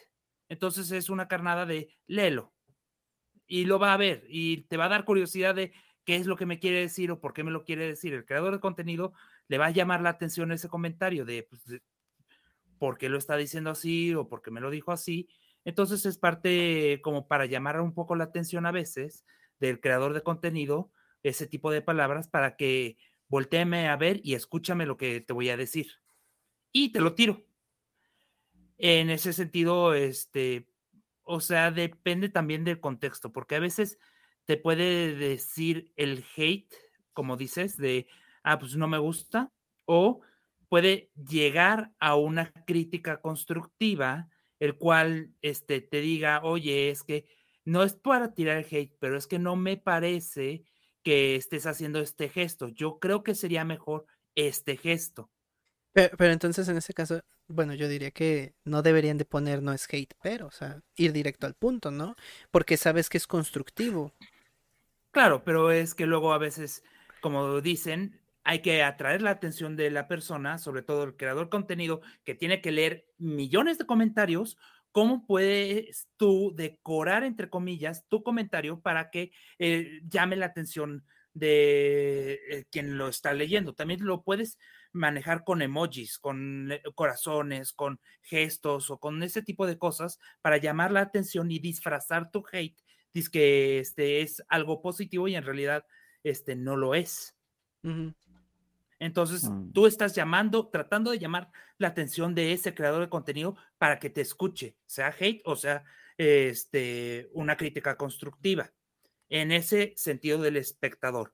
Ahora, con lo de lo que estás comentando de un personaje, el propio creador de contenido, pues es que de, salió de alguna manera, salió ese personaje, ¿no? No salió de la nada de, ah, sí, me lo voy a inventar así eh, al aire, este, este personaje va a tirar hate y va a ir en contra de tal cultura o tal ideología o tal virtud o tal lo que, lo que quieras y siempre lo voy a decir y este, voy a disfrazarme de, no, no, yo no lo pienso para nada pero tuviste que haber tenido la intención de crear ese este personaje para sacar algo que tú tenías dentro, para decir algo que tú investigaste o crear el entretenimiento de este, algunas percepciones que tú has vivido o que tú has escuchado este, en redes sociales o, en la, o de alguna otra persona, ¿no? de algo, de, tiene, siempre tiene su origen. Entonces, siempre hay, hay que ver de dónde se originó para ver si es realmente la persona o es entretenimiento. De, es totalmente este, fuera de, contexto o fuera de mí. Y yo no pienso eso. No sé qué opinen ustedes. Pues yo opino pues, prácticamente es entre broma y broma la verdad se asoma. Así que el antiguo dicho, ¿no? Este, yo he hecho algún personaje, bueno, justamente, yo siempre estoy caracterizado, ¿no? Porque no me, mi yo real no tiene redes sociales, realmente, tiene muy poco. Y pues es justamente todo lo que pongo está pensado justamente como mi persona normal, solo es para tener más privacidad, digamos y todo, entonces siempre cuido que todo lo que estoy diciendo sea como congruente con lo que pienso. Y eh, he pensado, ah, justamente, si voy a hacer algún contenido que no está, que no está alineado normalmente solo porque va a ser gracioso, justamente me gustaría hacerlo con otro personaje o justamente me gustaría crear algo completamente diferente con un trasfondo diferente para que se pueda dar. Y yo creo que pues el hate sigue siendo hate, así lo pongas en una en un caballo de Troya para mandárselo al al este al influencer, al creador de contenido, se lo pones en una cajita de no es hate, sigue siendo hate. Así sea constructivo o no, pero justamente se lo estás mandando en un envoltorio más bonito para llamar la atención o simplemente no yo creo que no, no hay mucha diferencia entre lo que estás mandando Mm, ¿cómo decirlo? Este envuelto o lo que lo estás mandando desenvuelto, ¿no? Simplemente lo siento que es prácticamente lo mismo. Ya como lo tome la otra persona va a ser la diferencia, como en todo realmente. Como lo tome la persona que lo está recibiendo. Bueno, pues en este caso yo siento que, eh, de, acuerdo al primer punto, yo siento que hay una frase muy, muy atinada que una vez escuché en redes, que dice, un hater siempre va a ser un follower. ¿Por qué? Si, se han dado cuenta, muchas veces hay personas que tiran hate, pero lo tiran simplemente como decía Enrico, para llamar la atención. Y en el momento en el que el influencer o la persona o, o quien quiera que tú quieras le estén tirando hate, hace, no sé, de cierto modo caso o, hace alguna referencia al, al, al hater o a la persona que está hateando, el hater se vuelve follower, decir, ah, no manches, me contestó, qué chido. Y de ahí empieza a, a, consumir su contenido. Y es así como de, ¿what? ¿Por qué pasó eso? Pues básicamente porque a veces mucha gente tira hate sin siquiera sentirlo, simplemente lo hace por diversión o porque se porque, porque un día se le ocurrió decir, ah, hoy voy a poner esto que se me hace tal vez gracioso. Y si, por ejemplo, al, al, a la persona a la que están hateando le gustó, le, le causó al menos risa, ya de repente el hater se autoconvierte en un follower. ¿Por qué? Porque ya no empieza, ya no sigue tirando hate, al contrario, ya después como que empieza a decir, oh, me hizo caso, qué chido, este, este vato es bien chido, ¿no?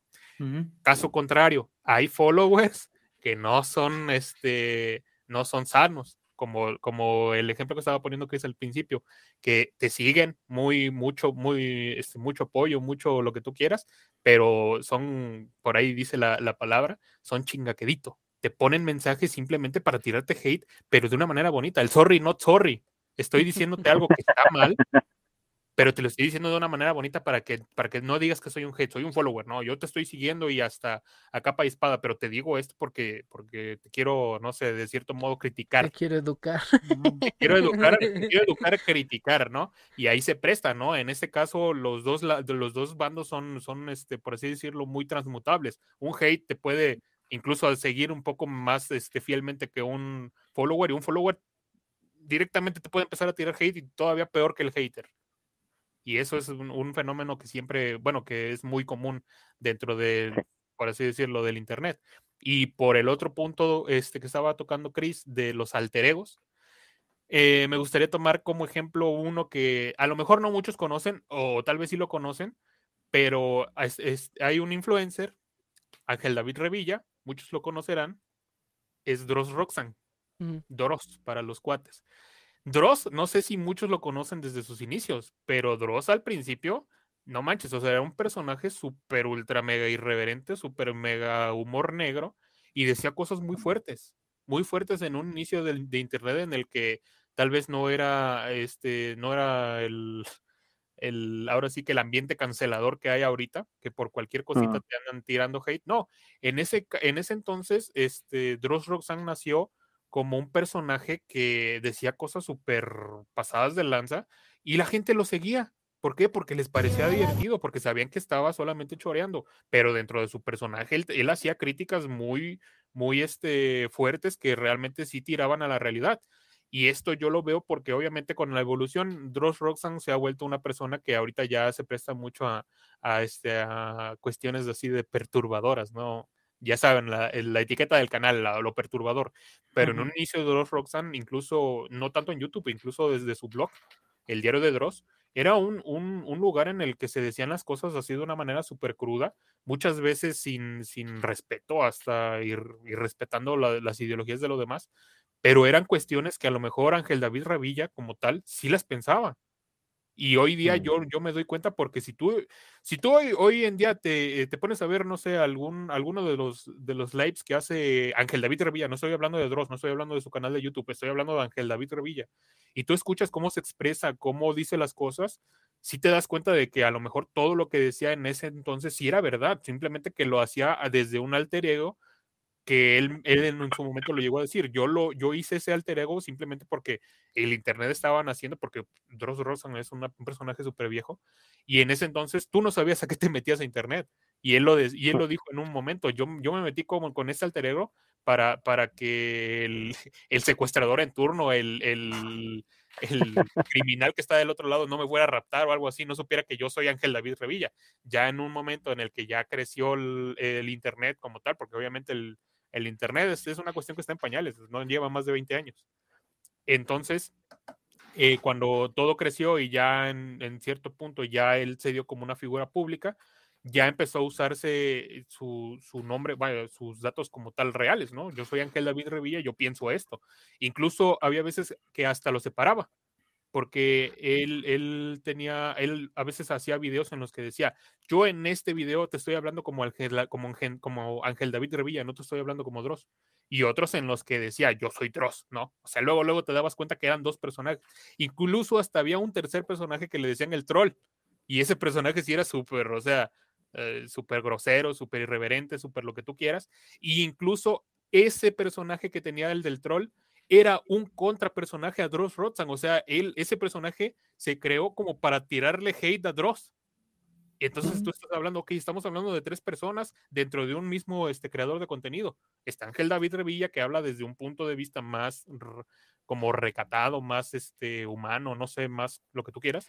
Está Dross Roxanne, que habla las cosas sin filtros, sin nada, todo lo decía muy, muy directamente. Y luego estaba el troll, que era una persona que, que fungía como, como su espectador, como su espectador. O sea, ya no el espectador de Ángel David Revilla, de Dross e, y, era una autocrítica, o sea, era, era como, como tirarle a Dross, pero siendo yo mismo Dross. Entonces yo creo que, que, desde ese punto de vista yo siento que los alteregos mm, muchos lo pueden manejar así como de no, este, como, como lo decía Chris al principio, no, yo, yo lo dije, pero no, o sea, no lo dije yo, lo dijo mi personaje y, eso es lo que piensa él, yo no lo pienso así. No es cierto, o sea, yo siento que sí son, son ideas que salen desde el mismo creador. Ya que tú lo quieres disfrazar así porque en algún momento algo que dijo tu personaje no le pareció al público, pues ni modo. O sea, aunque le tiran al, al personaje, el personaje a final de cuentas eres tú. Y yo creo que pues ahí de cierto modo cada quien tiene como que esa responsabilidad volvemos al, punto que se, que se tocaba hace rato, la responsabilidad del creador, de hacerse responsable de tanto lo que está diciendo como lo que está permitiendo, como lo que eh, permiten sus comunidades, etcétera, etcétera. Ok. De hecho, ajá, a mí me gustaría agregar ahí al, al doctor Cacahuate que estaba mencionando hace rato. Mm. Él precisamente, ¿no? Eh, por ejemplo, pues hay cosas que no puede decir como doctor, y se entiende, pues ni modo que diga, soy doctor y, y ya te la voy a mentar, o sea, pues no, porque cuando llegues tú como paciente, pues yo no te, voy yo no te lo voy a mentar, eso tiene mucho sentido para mí. O sea, no se puede comportar de la misma manera en la sociedad como se comporta como, pues, como profesional. De eso, eso eh, creo que todo mundo lo hace y todo mundo lo ha llegado a hacer en su momento, incluso sin tener un personaje como tal. Entonces cuando él eh, llegaba a ser como que grosero, altanero para hacer conciencia, pues en ese sentido a mí me, me queda clarísimo, ¿no? Pero mucha gente pues aún así le tiraba, es que usted como doctor, ¿cómo se permite hacer eso? Y aquí pues hay una línea, ¿no? De de por qué yo no puedo hablar, nada más porque soy profesional, o sea, porque me dedico a tal cosa, porque yo me tengo que limitar a no decir las cosas como, como las pienso, como las siento. Es, es un poco, o es muy injusto, a mi parecer, que la gente te quiera limitar nada más por el hecho de que tengas una profesión, que porque tu edad, que porque si eres muy chico, que si eres muy grande, que, o sea, siempre te van a poner un, pretexto, ¿no? Que si eres hombre, que si eres mujer, que si te dedicas a una cosa no puedes hablar de la otra. Eh, no es que tú, tú no debes de hablar, por ejemplo, eh, es que tú no te dedicas a la política, no hables de política.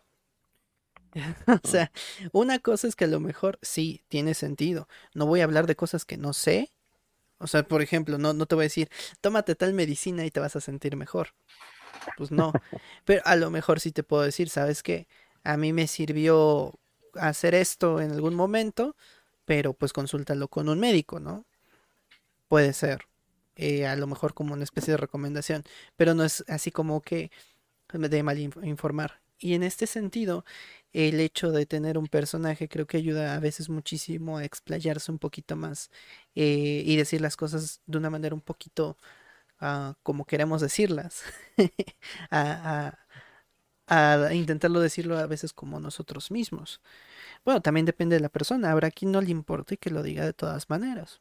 Un ejemplo yo, o sea, yo no necesito personajes para decirlo, o sea, yo digo las cosas si las tengo que decir y si no, pues no las digo y ya está.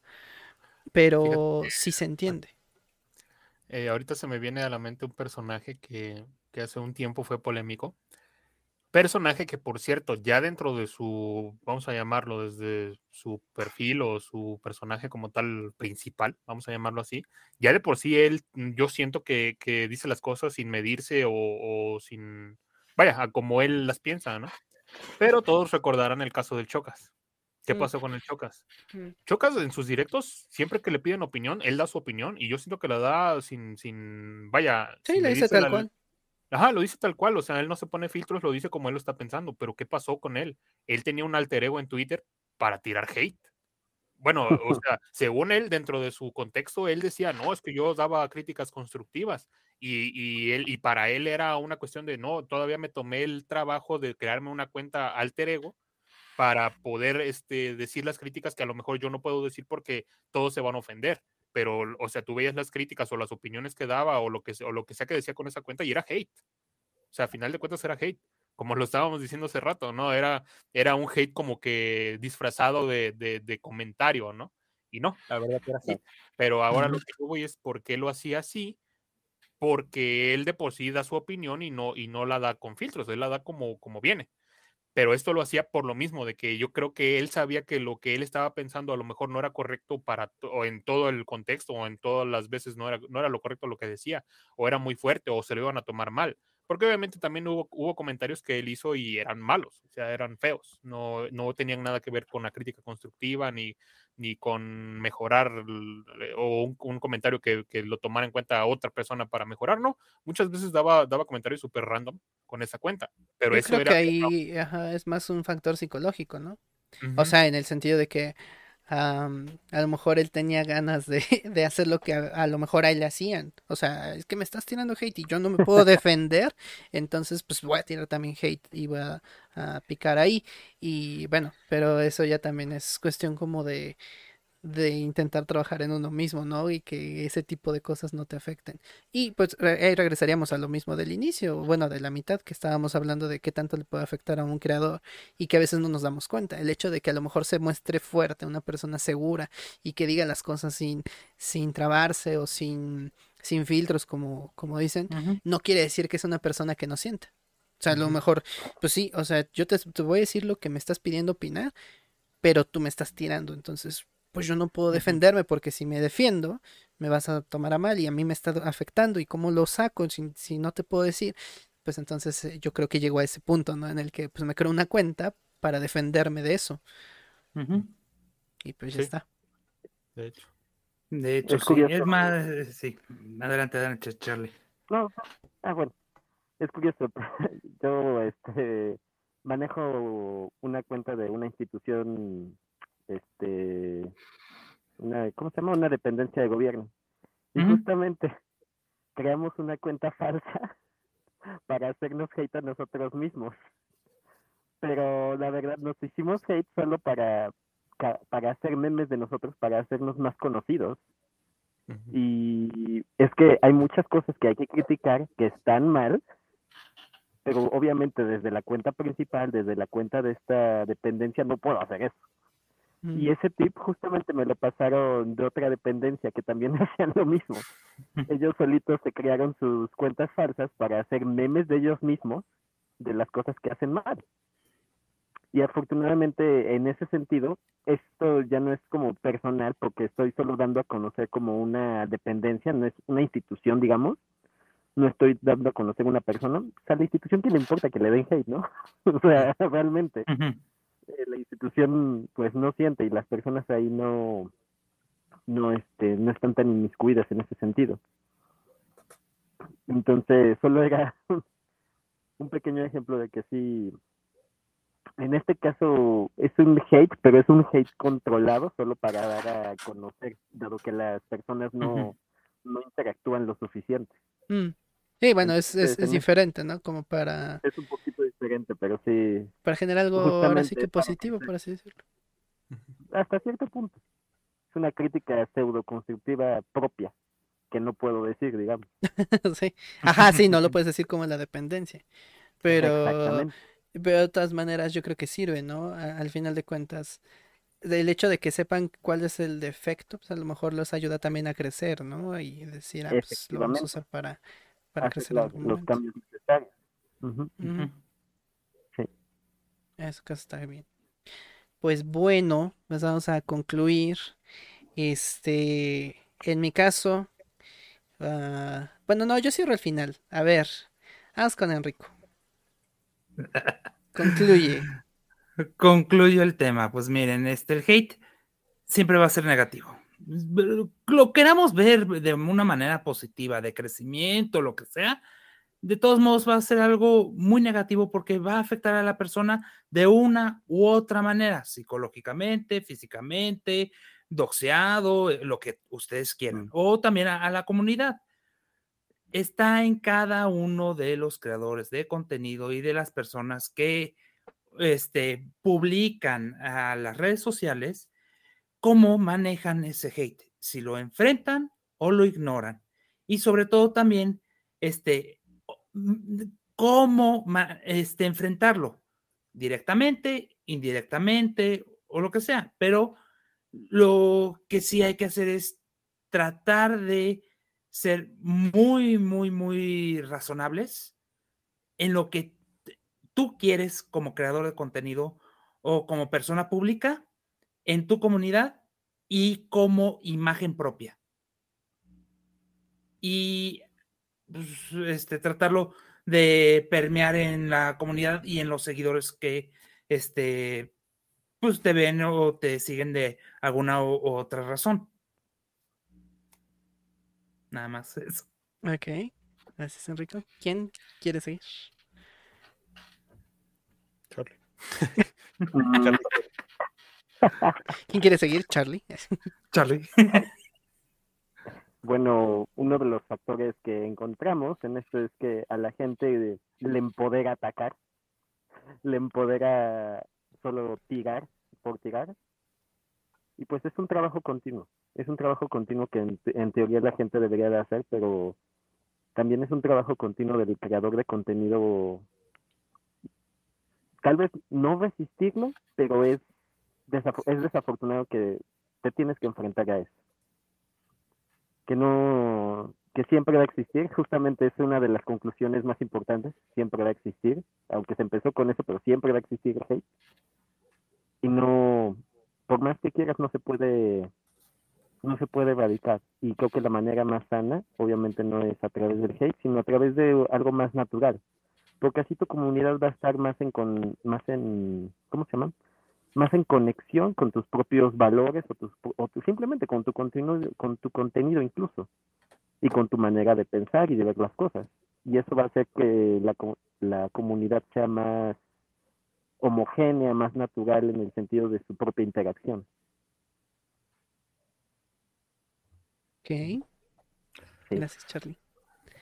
Bueno, pues yo en este caso concluiría que sí, como tal, el hate no es nada positivo, a lo mejor a veces pudiera este, usarse para algo positivo y eso es algo que pues es natural realmente, o sea, siempre va a existir tanto las cosas este, buenas como malas y cabe en cada quien cómo se van a utilizar, de qué manera se van a abordar, porque pues a lo mejor muchas cosas a veces en un principio pueden, pueden parecer malas y al final se les puede sacar algo bueno.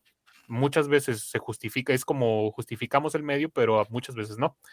Y yo creo que también eh, hay que ser conscientes tanto del lado, mm, en este caso yo me voy a identificar como un consumidor, ser conscientes de hasta dónde vas a interactuar y dónde es saludable interactuar. ¿Por qué?